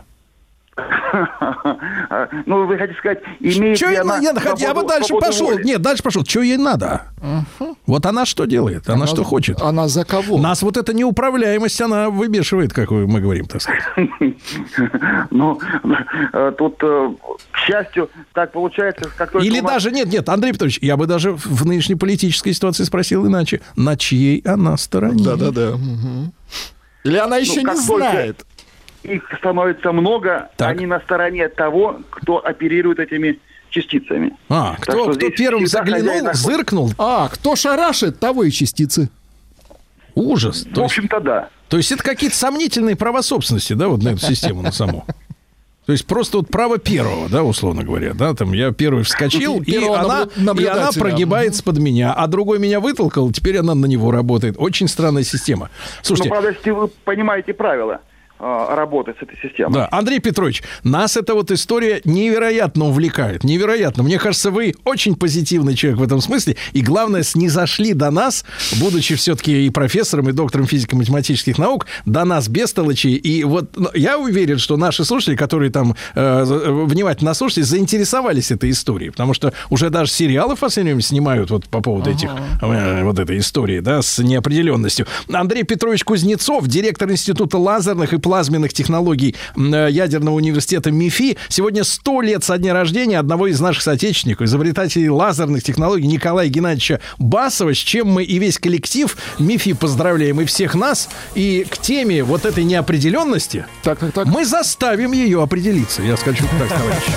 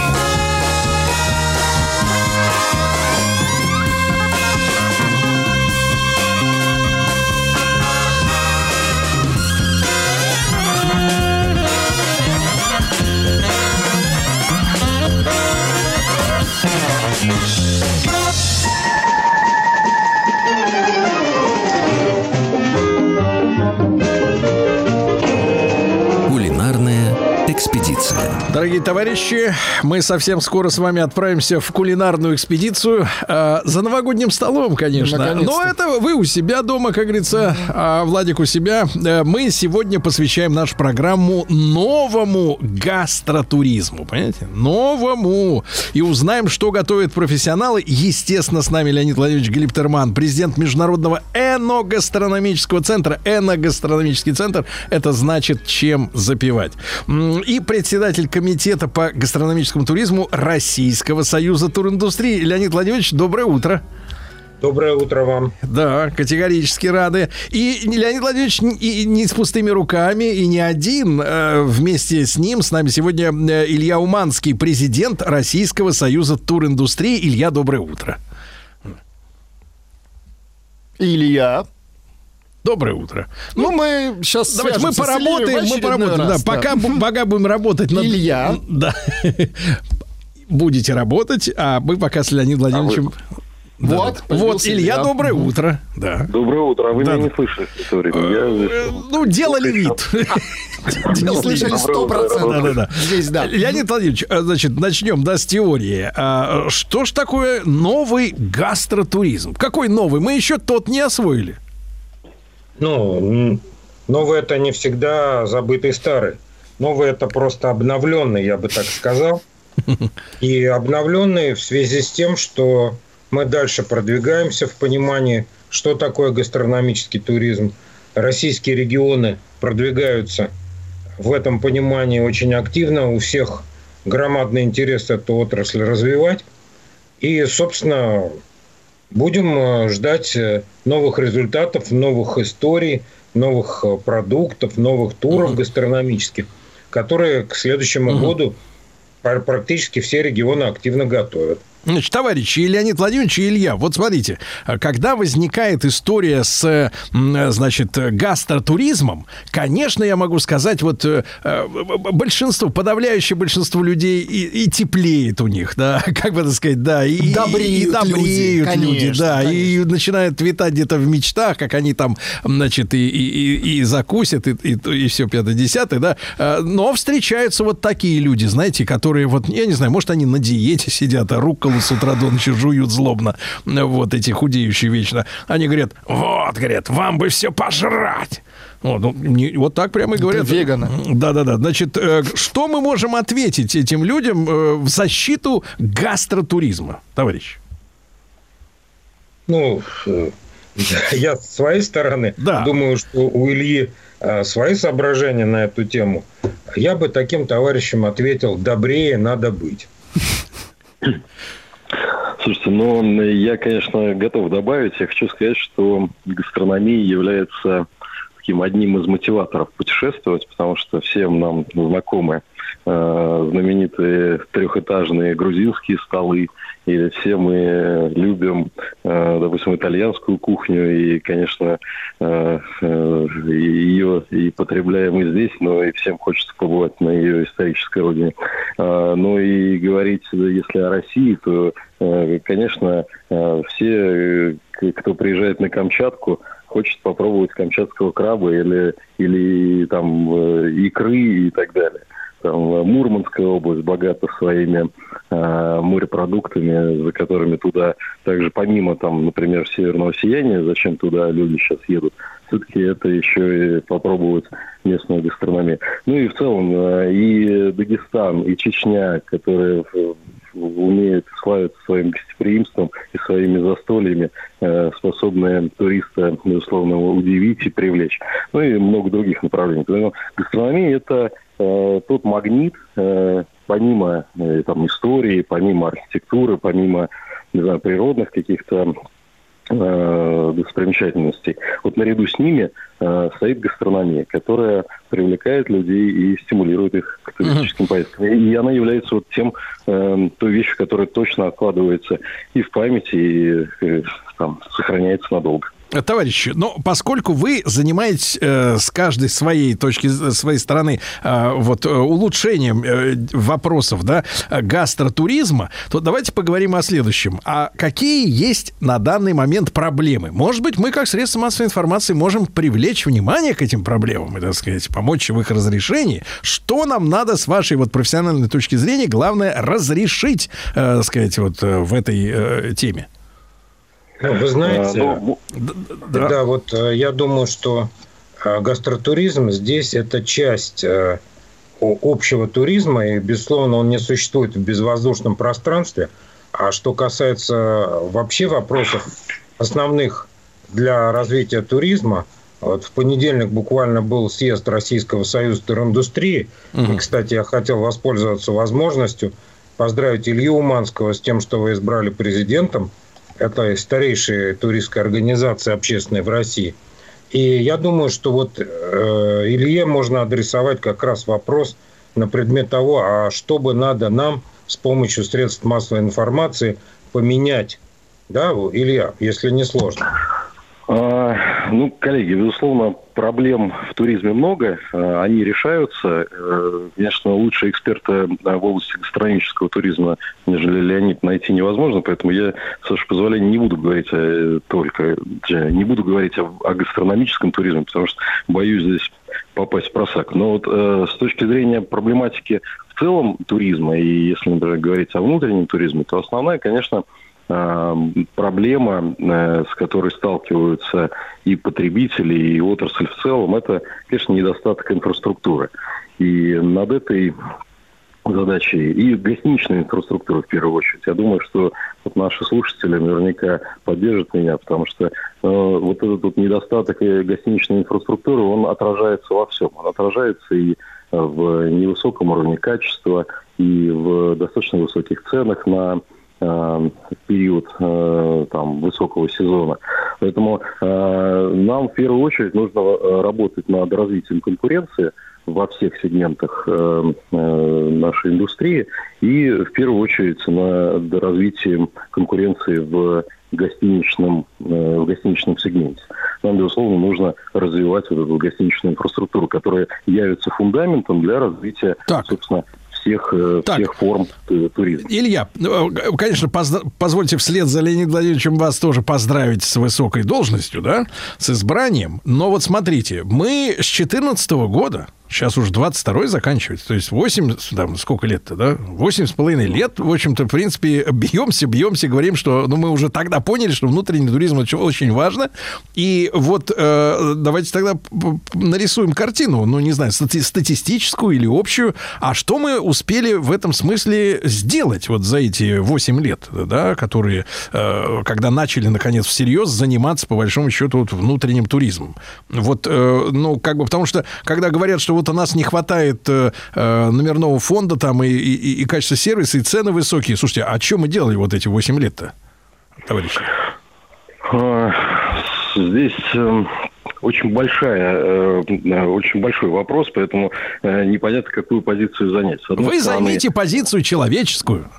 Да-да-да, я... Встаньте я на нашу сторону, Илья. стремлюсь, но здесь, знаете, здесь сложно. Здесь надо... Не, ну вы объясните объективно. Вот сколько Я нам, сколько нам просто, ну давайте вот, чтобы было не совсем, так сказать, я против чернухи, ну, пр- просто надо понять, что что успели сделать, да, и понять, какую долю нам еще от сделанного еще надо добавить, чтобы было хорошо.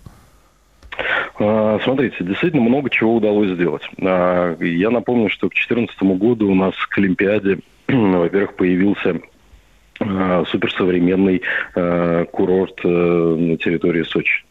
И там емкость гостиничная увеличилась в два раза, и это действительно привлекло, повлияло, привело э, там, к тому, что этот курорт э, значительно а, вырос, э, и э, популярность его выросла, и количество туристов, которые туда приезжают и так далее.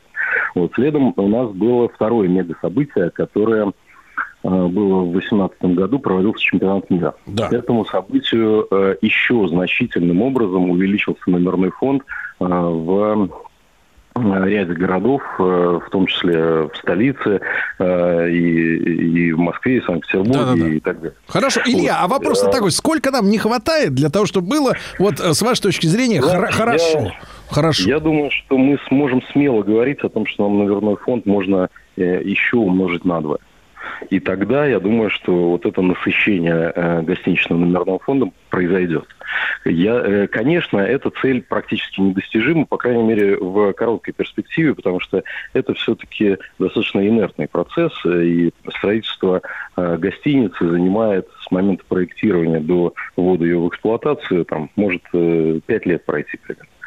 А, И, конечно, бы- быстро это не произойдет. А, Но при этом я сейчас вижу, что реализуются э, очень интересные большие проекты на, разных территориях, начиная с Дальнего Востока и здесь, э, ближе э, к Западу, а, э, реализован. Что самое важное, знаете, произошло системное, системное, самое главное, ключевое изменение. Это принят национальный проект по туризму, который в себя включил очень важные меры поддержки, стимулирующие, э, стимулирующие инвесторов приходить в этот бизнес и э, вкладывать деньги. Ну, смотрите, в Там, этом проекте там какие-то сроки обозначены, то есть мы, ну, какой-то вот эм, первый этап э, к какому году преодолеем и что этот первый этап нам даст, условно говоря? Ну, чтобы Да, как-то национальный- осязаемо говорить о том, что происходит. Национальный проект предполагает сроки, срок действия до 2025 года, в рамках которого э, там значительное количество гостиниц должно быть построено. Я к, э, к своему стыду сейчас не, назову цифру точно, но это прям э, значительное увеличение. И сейчас в рамках него уже э, несколько десятков таких проектов реализуется. Так, вот хочу спросить теперь Леонида Владимировича, да? Мы знаем, что Гелиптерман высаживает десанты в регионах страны, да? Приезжают шеф-повара, э, изучают местные специалитеты, э, конструируют меню, создают карту, да, значит, э, значит, производственную, да, для того, чтобы местные рестораторы подхватили. Вот, Леонид Владимирович, вы, вы как бы вот взвешиваете возможности тех регионов, куда вы прилетаете, с тем же номерным фондом и возможностью принять э, столько туристов, сколько туда съедутся благодаря вот вашим усилиям, да? И можно ли сказать, что если куда-то гелиптерман не летит, значит там дело совсем дрянь? С номерным, с номерным фондом в том числе. Э, Вы знаете, вы сейчас меня в, в такую ситуацию загоняете, когда там регионов 70, э, сейчас ко мне придут с ультиматумом и скажут, вот вы у нас в этом году не были, Да. Э, Значит, это что значит, по мнению маяка, что у нас делать дрянь? Конечно, нельзя так говорить. Я бы вас попросил. Э, Это первое. Второе, э, безусловно, в голове есть ситуация и с номерным фондом, и с общим состоянием развития туризма в регионе. Мы, вот, Леонид Владимирович, я тогда хочу спросить, мы хотим что сделать, чтобы люди куда ехали-то? То есть где его там больше всего не хватает? Потому что когда говорят, что в Москве плохо с номерным фондом, ну не знаю, плохо тут с номерным фондом или нет, я по номерам не шастаю, но тем не менее, как говорится, а, тем не менее грех жаловаться, наверное, в принципе, в сравнении с, там, с какими-то другими регионами. Мы э, вот просто потоки-то куда хотим направить э, внутреннего туризма, вот в идеале? Я, э, вот, исходя из своего понимания добра и зла, я считаю, что а, надо в те места, где турист едет, там улучшать ситуацию, потому что то, что туда турист приехал, это не значит, что он оттуда вернулся счастливым, в том числе в отношении ситуации с э, едой и напитками. Это вот прям точно совершенно. Поэтому, с одной стороны, надо улучшать ситуацию там, где она уже есть, с объемом туристов. С другой стороны, с помощью гастрономических историй можно привлекать внимание к региону и направлять туда поток. Ну, конечно, при условии того, что регион к этому готов. Вот, собственно, философия простая, из двух частей. Э, Илья, а вот смотрите, есть национальный проект, да? Э, Вот, а э, кому должно быть больше нужно, условно говоря, федеральному центру, коммерсантам, которые занимаются гостиничной индустрией, местному губернатору в какой-то области, да, или в городе привлекать? То есть вот кто заинтересанты того, чтобы люди ехали? Кто должен и, и кто, и кто в этом смысле, и кто в этом смысле не дорабатывает? Вот от кого мало пока, так сказать, КПД видно? Нет, национальный проект, он объединяет усилия как раз всех этих трех названных игроков. Он, э, там есть финансирование из федерального центра, часть финансирования э, обеспечивает регион, и, конечно, э, значительная часть денег должна поступать от инвесторов, которые, собственно, и вкладывают в эти проекты. А э, я вот прямо на секундочку... Да, ну здесь говорить, что кто не дорабатывает, наверное, э, наверное, не хотелось бы, потому что каждый дорабатывает меру э, возможностей, потому что все-таки есть какие-то объективные реалии, есть э, регионы, где пока э, туризм не очень развит, и туда э, не идут, например, инвесторы, и они не очень э, стремятся э, вкладывать деньги в эти регионы. Поэтому здесь постепенно это... это Ну, а, такой- хорошо, это Илья, я понимаю, что не Но- хочется в прямом эфире ссориться со всеми губернаторами сразу, но хорошо, без имен, без фамилий, без точек. Э, вот с вашей точки зрения, ну, так вот, обтекаемо скажем, какой, какая доля наших регионов еще не поняли, что внутренний туризм им в том числе тоже нужен? Вот какая, какая доля из наших субъектов, она как пока спит, спит. Вы знаете, я э, как раз э, не пытался как-то, знаете, э, обойти какие-то острые углы. Я, я искренне считаю, что все понимают.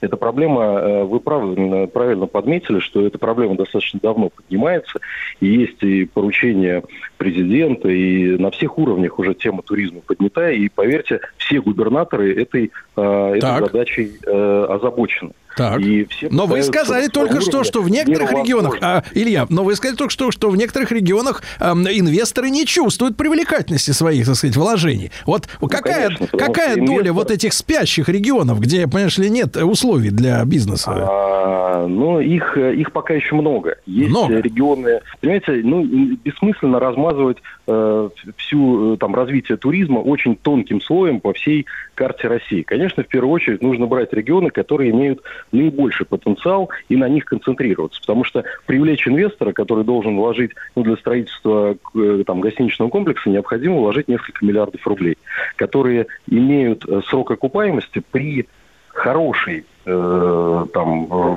всех хороших э, внешних факторах, когда все сложится, имеет срок окупаемости больше 10 лет. Вот э, вы себе представьте. И здесь еще, если э, к, этой хорошей, э, в кавычках, ситуации добавить еще фактор того, что этот регион не востребован туристами, становится как-то совсем странно, а зачем это делать. Поэтому, конечно, в первую очередь нужно развивать то, что лучше поддается развитию. Ну, а потом дальше дополнять какими-то новыми регионами. Ну, без названий. Ну, ну, объективно, регионы, которые не очень привлекательны для тури- для туризма, они с- есть на нашей карте, или э, мы о них там более-менее знаем. Поэтому, конечно... Ну, надо Илья, по-журналистски надо спрошу. Ну вот из всех наших регионов, с вашей точки зрения, а, мы понимаем, Москва, Питер, Сочи, господи, где угодно, Карелия, так далее, так далее, Смотрите, вот Мурманск, все. Вот э, из- если брать наше число регионов, там 85, не знаю, 90, неважно, 100 э, с процентов, да, а, вот какая, какая туристические интересные и востребованные уже сегодня зоны для инвестиций э, туриндустрии. Вот какая доля? Вот скажите, 30 процентов, с 50? Я думаю, что ближе к 50 востребован. Хорошо. А, пи- 50 остальные имеют там э, такой более низкий, э, ни- низкий спрос, ну и Да. из них процентов 20 э, имеют прям Да. серьезные ограничения по развитию туризма.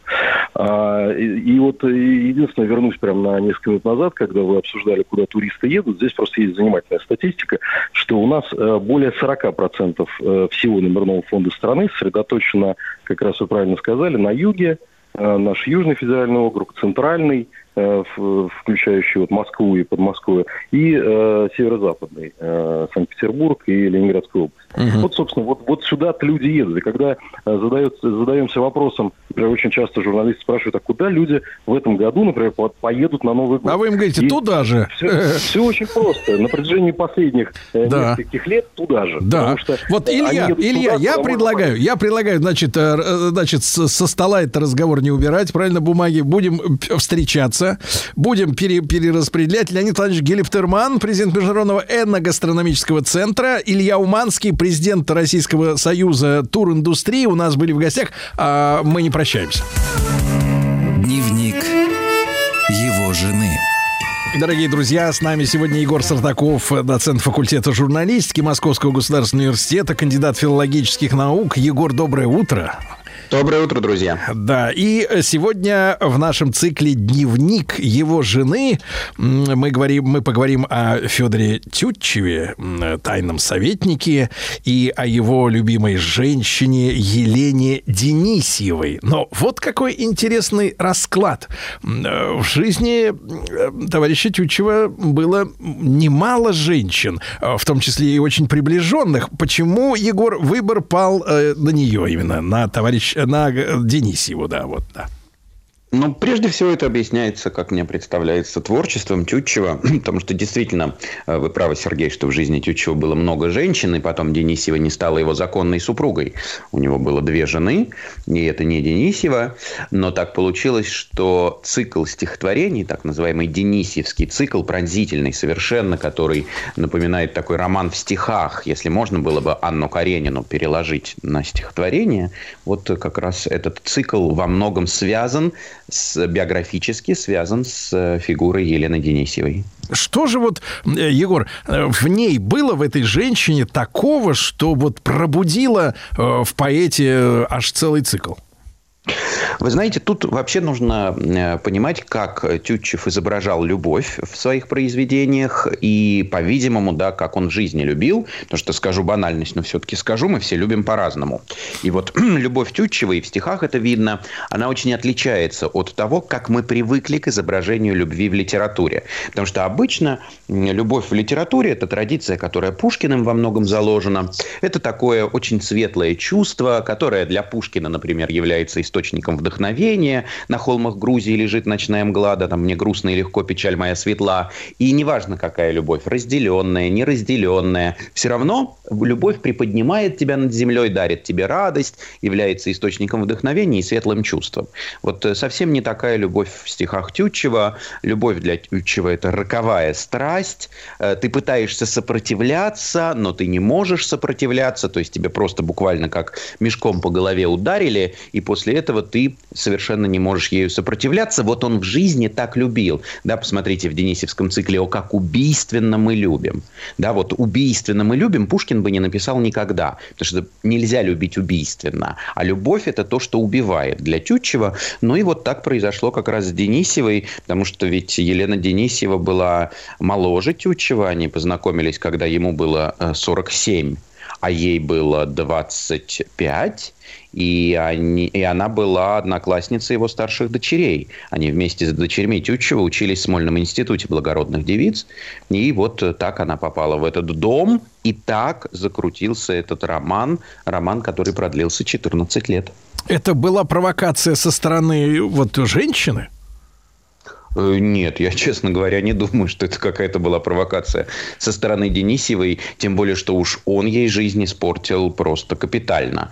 Ну, представьте, да, Денисева открыто жила в обществе на правах любовницы. И, скажем, есть такой эпизод в Анне Карениной, известный, когда Анна заходит в театр, и вся ложа встает и выходит, потому что никто не хочет сидеть с любовницей, она к тому времени уже с Вронским, и вот она живет на правах любовницы. Вот этот эпизод списан с Денисевой. Да Денисева зашла в ложу театра, все встали и вышли. И не случайно, кстати, э, Тютчев был любимым поэтом э, Льва Николаевича Толстого, Э, потому что, конечно, ну, есть какие-то такие переклички между Анной Карениной и биографией Тютчева вот в в его взаимоотношениях с Денисевой. И в результате ее смерть, а, она во многом, ну, Тютчев винил, и, мне кажется, справедливо винил себя в этой смерти, потому что она была его моложе на 20 лет, а умерла в результате на 7 лет раньше. Вот э, 14 лет до ее смерти продлился этот роман. Вот он так капитально, можно сказать, испортил ей жизнь. А э, с его стороны, да, э, что это было за э, вот м, ощущение, когда они вот увиделись? Это сразу его э, страсть поразила, э, либо он присматривался, пока она в гости ходила к ним? Вы знаете, вот как раз это и есть э, яркий пример такой роковой страсти, а, которая сразу тебя ударила, такой солнечный удар, говоря словами Бунина, и ему ты не можешь сопротивляться. И, повторяю, это в принципе для Тютчева характерно, потому что у него похожая по драматичности ситуация была и до Денисевой с его второй женой. Но тут надо немножко отступление такое сделать. Тютчев первым браком был женат на немке, И они были с Элеонорой счастливы. Э, Он взял вдову, у нее было четверо детей от первого брака, трое детей от второго брака уже от Тютчева э, было. И они были прекрасно, совершенно счастливы в этом Мюнхене, где Тютчев работал э, дипломатом. Да? Он был не профессиональным поэтом, а а работал дипломатом. И вот там, в Мюнхене, он познакомился с барышней, тогда еще не вдовой, тогда еще законной супругой, тоже немкой, Эрнестиной Дорнберг. И у них начинается вот этот резкий роман, когда они просто встречаются на балу, он женат, она замужем, и вдруг такое сильное чувство возникает, и фактически Тютчев даже не может скрывать это чувство, и первая жена Тютчева э, э, пробует покончить с собой. Она ударила себя кинжалом несколько раз, выбежала на улицу, упала, ее там какие-то соседи увидели тело, принесли домой. Тут Тютчев примчался, а, ошалелый с работы, и вот, значит, она ему там говорит, что я знаю об этом романе, я тебе мешаю и так далее. То есть здесь просто шекспировские страсти. И после этого Тютчев дает обещание, что он порвет с Эрнестиной, что он останется с этой своей первой супругой. А, Его тут же из нашей дипломатической миссии в Мюнхене убирают, потому что у дипломата должна быть какая-то безупречная репутация. Его отправляют в Турин. Это тогда было королевство Сардиния. Но примечательно, что Эрнестина вот эта вот э, его любовь тут же переезжает в Турин, то есть, по-видимому, связь с ней не прекращается, и как-то вот это все нервно сказывается на первой жене, на Элеоноре, и Элеонора умирает, причем умирает она тоже при драматических обстоятельствах. это было кораблекрушение, она ехала с детьми из Петербурга в Турин, на э, теплоходе. Николай I, он назывался, это известное э, тогда кораблекрушение, оно у Герцена описано. В былом и думах Тургенев плыл на этом же э, теплоходе, и теплоход потерпел кораблекрушение, начался пожар, и вот, например, по воспоминаниям Тургенева, Элеонора героически совершенно себя вела, помогала сажать людей в шлюпки, вот, а- организовывала все это, и она тоже выжила. Но вот это душевное потрясение, которое она испытала при кораблекрушении, при вот какой-то такой теперь уже э, несовместной личной жизни с Тютчевым, привело к тому, что через две недели она умерла. И Тютчев очень переживал, то есть здесь нельзя сказать, что он не любил ее, он очень переживал. По воспоминаниям старшей дочери Анны, после смерти матери он за ночь э, посидел. Он седым стал за одну ночь, вот так он переживал, но буквально через год он делает предложение вот этой Эрнестине, которая тоже овдовела к этому времени, и Эрнестина становится его второй супругой. То есть вот, повторяю, мы к чему это говорим, вот как с Денисевой это произошло, это в принципе было для него характерно, когда ты так сильно влюбляешься, что ты этой любви сопротивляться не можешь. Удивительно, удивительно. А э, вот Эрнестина, она чувствовала себя победительницей? Вот э, как она себя вела, когда пока была любовницей? Э, Я думаю, что пока была любовницей, наверное, победительницей не чувствовала. Потому что, ну, в обществе, консервативном немецком обществе, а тем более Эрнестина из очень, из очень знатного рода, ее отец там был министром, предположим, да, ее дед известный писатель в Германии. И, кстати, Эрнестина в родстве состоит с экс-премьером Великобритании Джонсоном. Э, Он тоже из этого же рода, ну, то есть не по прямой линии, но тоже из этого же рода. Так вот, думаю, что когда была э, любовницей, не чувствовала, ну а когда супругой стала, это тоже была очень счастливая э, такая семейная жизнь, по крайней мере, до встречи с Денисевой, так точно вполне себе счастливая. Потом Эрнестина была существенно богаче Тютчева. И э, Дорнберг, ее первый муж, оставил ей большое наследство. И они жили фактически на ее деньги. Э, Сначала в Турине, потом перебрались в Петербург и жили в Петербурге. Но вот представьте, очень интересно, а, языком дома был немецкий. Эрнестина не говорила по-русски. И она начала изучать э, русский язык уже в Петербурге, уже после того, как э, писался Денисевский цикл, и уже когда начался вот этот разлад, и она видела мучения мужа, и она учила русский язык только для одного, как она говорила, понимать стихи мужа. Потому что Тютчев писал стихи только на русском, и вот для того, чтобы понимать стихи мужа, э, и, э, как красиво говорила Эрнестина, его боль для меня священна, како- каковой бы ни была ее причина. Мгм. Э, Егор, а она почувствовала, она тоже ведь женщина-то красивая, судя по оставшимся портретам, да? Она почувствовала, что вот когда в дом пришла э, там с, с- с- с, так сказать, с детьми, да, вот эта э, Елена Денисева, да, э, что вот что-то такое происходит страшное для ее личной жизни. Вы знаете, э, я думаю, что да, и об этом как раз можно судить по э, Денисевскому циклу, потому что в этом цикле не все стихотворения посвящены Денисевой, есть стихотворения, посвященные жене. И вот там есть одно из стихотворений, как раз точно э, посвященное Эрнестине. Она сидела на полу и груду писем разбирала, и как остывшую залу брала их в руки и бросала. Это вот реальный факт, когда Тютчев пришел домой и застал свою жену, сжигающую его любовные письма к ней, и письма до еще их брака, и во время их брака, потому что вот она кричала, что э, ты обманывал меня, ты меня не любишь, и она брала знакомые листы и чудно так на них глядела, как души смотрят с высоты на ими брошенное тело. То есть, ну да, конечно, это было такое переживание всех троих в этом треугольнике, в который все попали, а как выбраться из него совершенно невозможно. Ведь э, получается, что Тютчев фактически жил на две семьи, э, он ездит за границу с Денисевой, и там она, не скрываясь, называет себя Тютчевой, то есть там можно не скрываться, и она фактически супругой себя э, его называет, а в Петербурге она просто девица Денисьева, которая живет с детьми по фамилии Тютчевы. Мгм. А для самой Денисевой вот э, это действительно тоже была вспышка такая же взаимная? Да, да, это была действительно взаимная вспышка. Для Денисевой это и по Денисевскому циклу видно, да и по поведению, честно говоря, Денисевой видно, потому что, ну, она требовала, она хотела стать законной супругой, э, э, и, по-видимому, даже он что-то там ей обещал, что в результате никак-никак не исполнялось. И в какой-то момент э, вот этого драматического романа, полного слез, переживаний, взаимных упреков или обид, даже, например, был такой эпизод, когда Денисева, они разговаривали на повышенных тонах с Тютчевым, и Денисева схватила э, пресс-папье тяжелое, запустила в Тютчева и просто промахнулась. И Тютчев признавался, что если бы не промахнулась, убила бы его этим пресс-папье тяжелым. Вот э, такой это был уже драматический э, роман.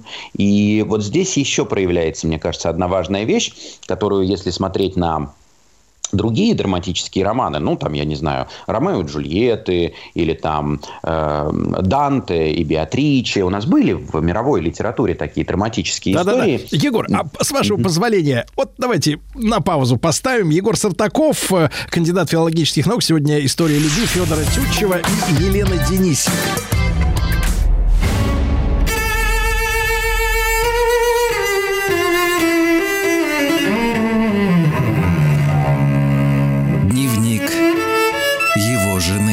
Жены. Дорог- Дорогие друзья, с нами Егор Сартаков, доцент факультета журналистики МГУ, кандидат филологических наук в цикле «Дневник его жены» Федор Тютчев, Елена Денисева, наши сегодняшние герои. И вот, э, значит, такой вот и- м, исторический такой, да, э, как бы сказать, аналог, да, произошел в жизни э, Тютчева, да, э, Егор?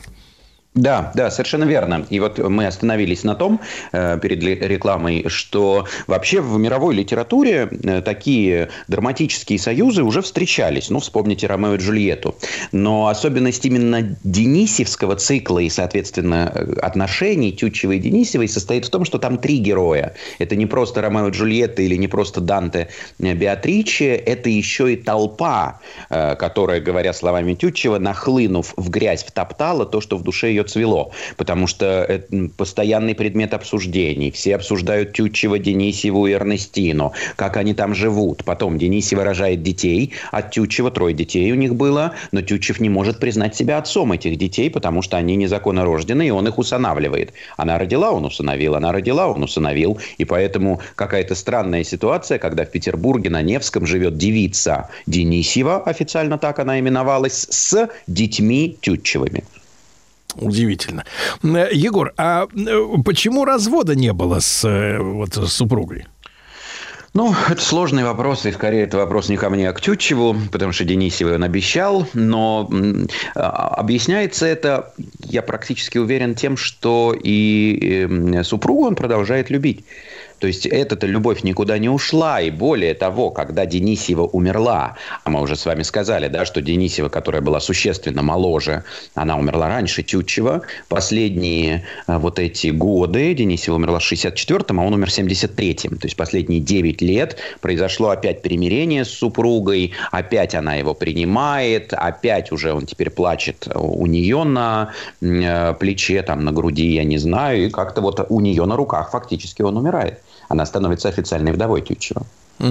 Егор, можно ли сказать, что вот для настоящей литературы, да, для поэзии, прозы, а, вот такая любовь, да, настоящая, э, является страстная, с которой э, э, ничего нельзя поделать, или просто искренняя любовь, это является маркером таланта. То есть мы же знаем с вами, что в обществе существует такое явление, как пошлое, достаточно просто удобное сожительство, когда люди вместе, не потому что их связывает какое-то чувство, есть материальная составляющая, либо просто удобно, э, либо вкусно варит, э, вот, и приносит деньги в клювике с работы. А вот настоящий поэт, он не может так вот на бытовом уровне просто с кем-то подживать, как это себе может позволить обыватель. Вы знаете, я вот сейчас пытаюсь в голове перебрать э, поэтов с известной любовной лирикой и наших, и зарубежных, как будто мне не кажется, что для них характерно вот такое мещанское представление о любви, как об удобстве, и поэтому вот мы живем вместе просто потому, что нам удобно. Нет. Другое дело, что, ну, наверное, с психологической точки зрения здоровыми отношения Тютчева тоже не назовешь. Ну, какие они здоровые, если в результате э, страдали все этих отношений. Но это вот именно та страсть, которой ты не можешь сопротивляться. Когда ты пытаешься ею сопротивляться, а э, у тебя это не получается. И вот э, такой эпизод э, в жизни Тютчева. Но, собственно, это дало нам гениальные произведения. Если бы он был психологически здоров, я не знаю, был бы ли у нас этот потрясающий Денисевский цикл. Причем там же очень интересно, прям такой отдельный короткий эпизод. Там есть стихи, написанные от ее лица. То есть есть стихи вообще написанные от лица Денисевой, а это супер необычно, когда мужчина-поэт проникает в психологию женщины, и это опять к вопросу о том, насколько этот цикл готовит появление Анны Карениной, когда Толстой в центр повествования ставит женщину и ее переживания не Вронского, не Каренина, а самой Анны. И вот у Тютчева, например, «Не говори меня, он как и прежде любит, мной как и прежде дорожит». Э, Это фактически, да, вот э, передача слов Денисьевой только так, как их видит Тютчев. И э, обычно мы говорим о том, что это предвосхитило и подготовило поэзию уже Серебряного века, женскую гениальную поэзию Ахматовой и Цветаевой. Егор, и чтобы представлять общество того времени, да, в мире, в нашей стране, вот вы рассказывали, что Денисеву м, оставили в ложе, да, покинули все э, вот э, зрители э, в знак как такого неодобрения, да, ее поведения. А э, в этом был некий сексизм того времени. К Тютчеву не перестали относиться с уважением и... Конечно. Конечно, сто процентов положение женщины и положение мужчины в этом вопросе было разным. И это, опять же, мы видим с вами, вспомните Ванне Карениной, когда Вронский продолжает свою светскую жизнь, а Анна, а, от нее отрекаются все. Слушайте, Денисьеву публично проклял отец. Отец публично, прям на балу, объявил, что я проклинаю тебя, ты мне не дочь, потому что все знают, что ты порочная, развратная женщина. Ну, к Тютчеву так не относились. Для него это было проблемой, вот такое отношение к, к его жизни? Безусловно, безусловно было, и именно поэтому в поэзии постоянно возникает этот образ толпы, и после ее смерти, например, через год, представьте, через год уже после смерти его встретил как-то в Петербурге Иван Сергеевич Тургенев, и они разговорились, и соболезнования выразил Тургенев, потому что Тютчев хоронит Денисеву, родители же отвернулись от нее, и Тургенев сказал, его одежда была мокрая от слез. Год прошел, а Тютчев продолжает плакать. И незадолго до смерти он пишет пронзительное совершенно стихотворение, когда уже, представьте, вот этот старый, э, на седьмом десятке человек пишет, вот бреду я вдоль большой дороги, в тихом свете гаснущего дня тяжело мне, замирают ноги. Друг мой милый, видишь ли меня? Все темнее и темнее над землею пролетел последний отблеск дня, вот тот мир, где жили мы с тобою, ангел мой, ты видишь ли меня? Завтра день молитвы и печали, завтра память рокового дня, ангел мой, где б души не витали, ангел мой, ты видишь ли меня? Прошло 9 лет, а он продолжает вспоминать а, Денисеву. И, скажем, очень многое ему не простили его старшие дети. И дети были значительно более требовательны к нему, чем жена. И э, Анна, старшая дочь, она прям плохо отзывалась потом об отце и о его моральном облике. Ну вот это правда была такая роковая страсть. Да.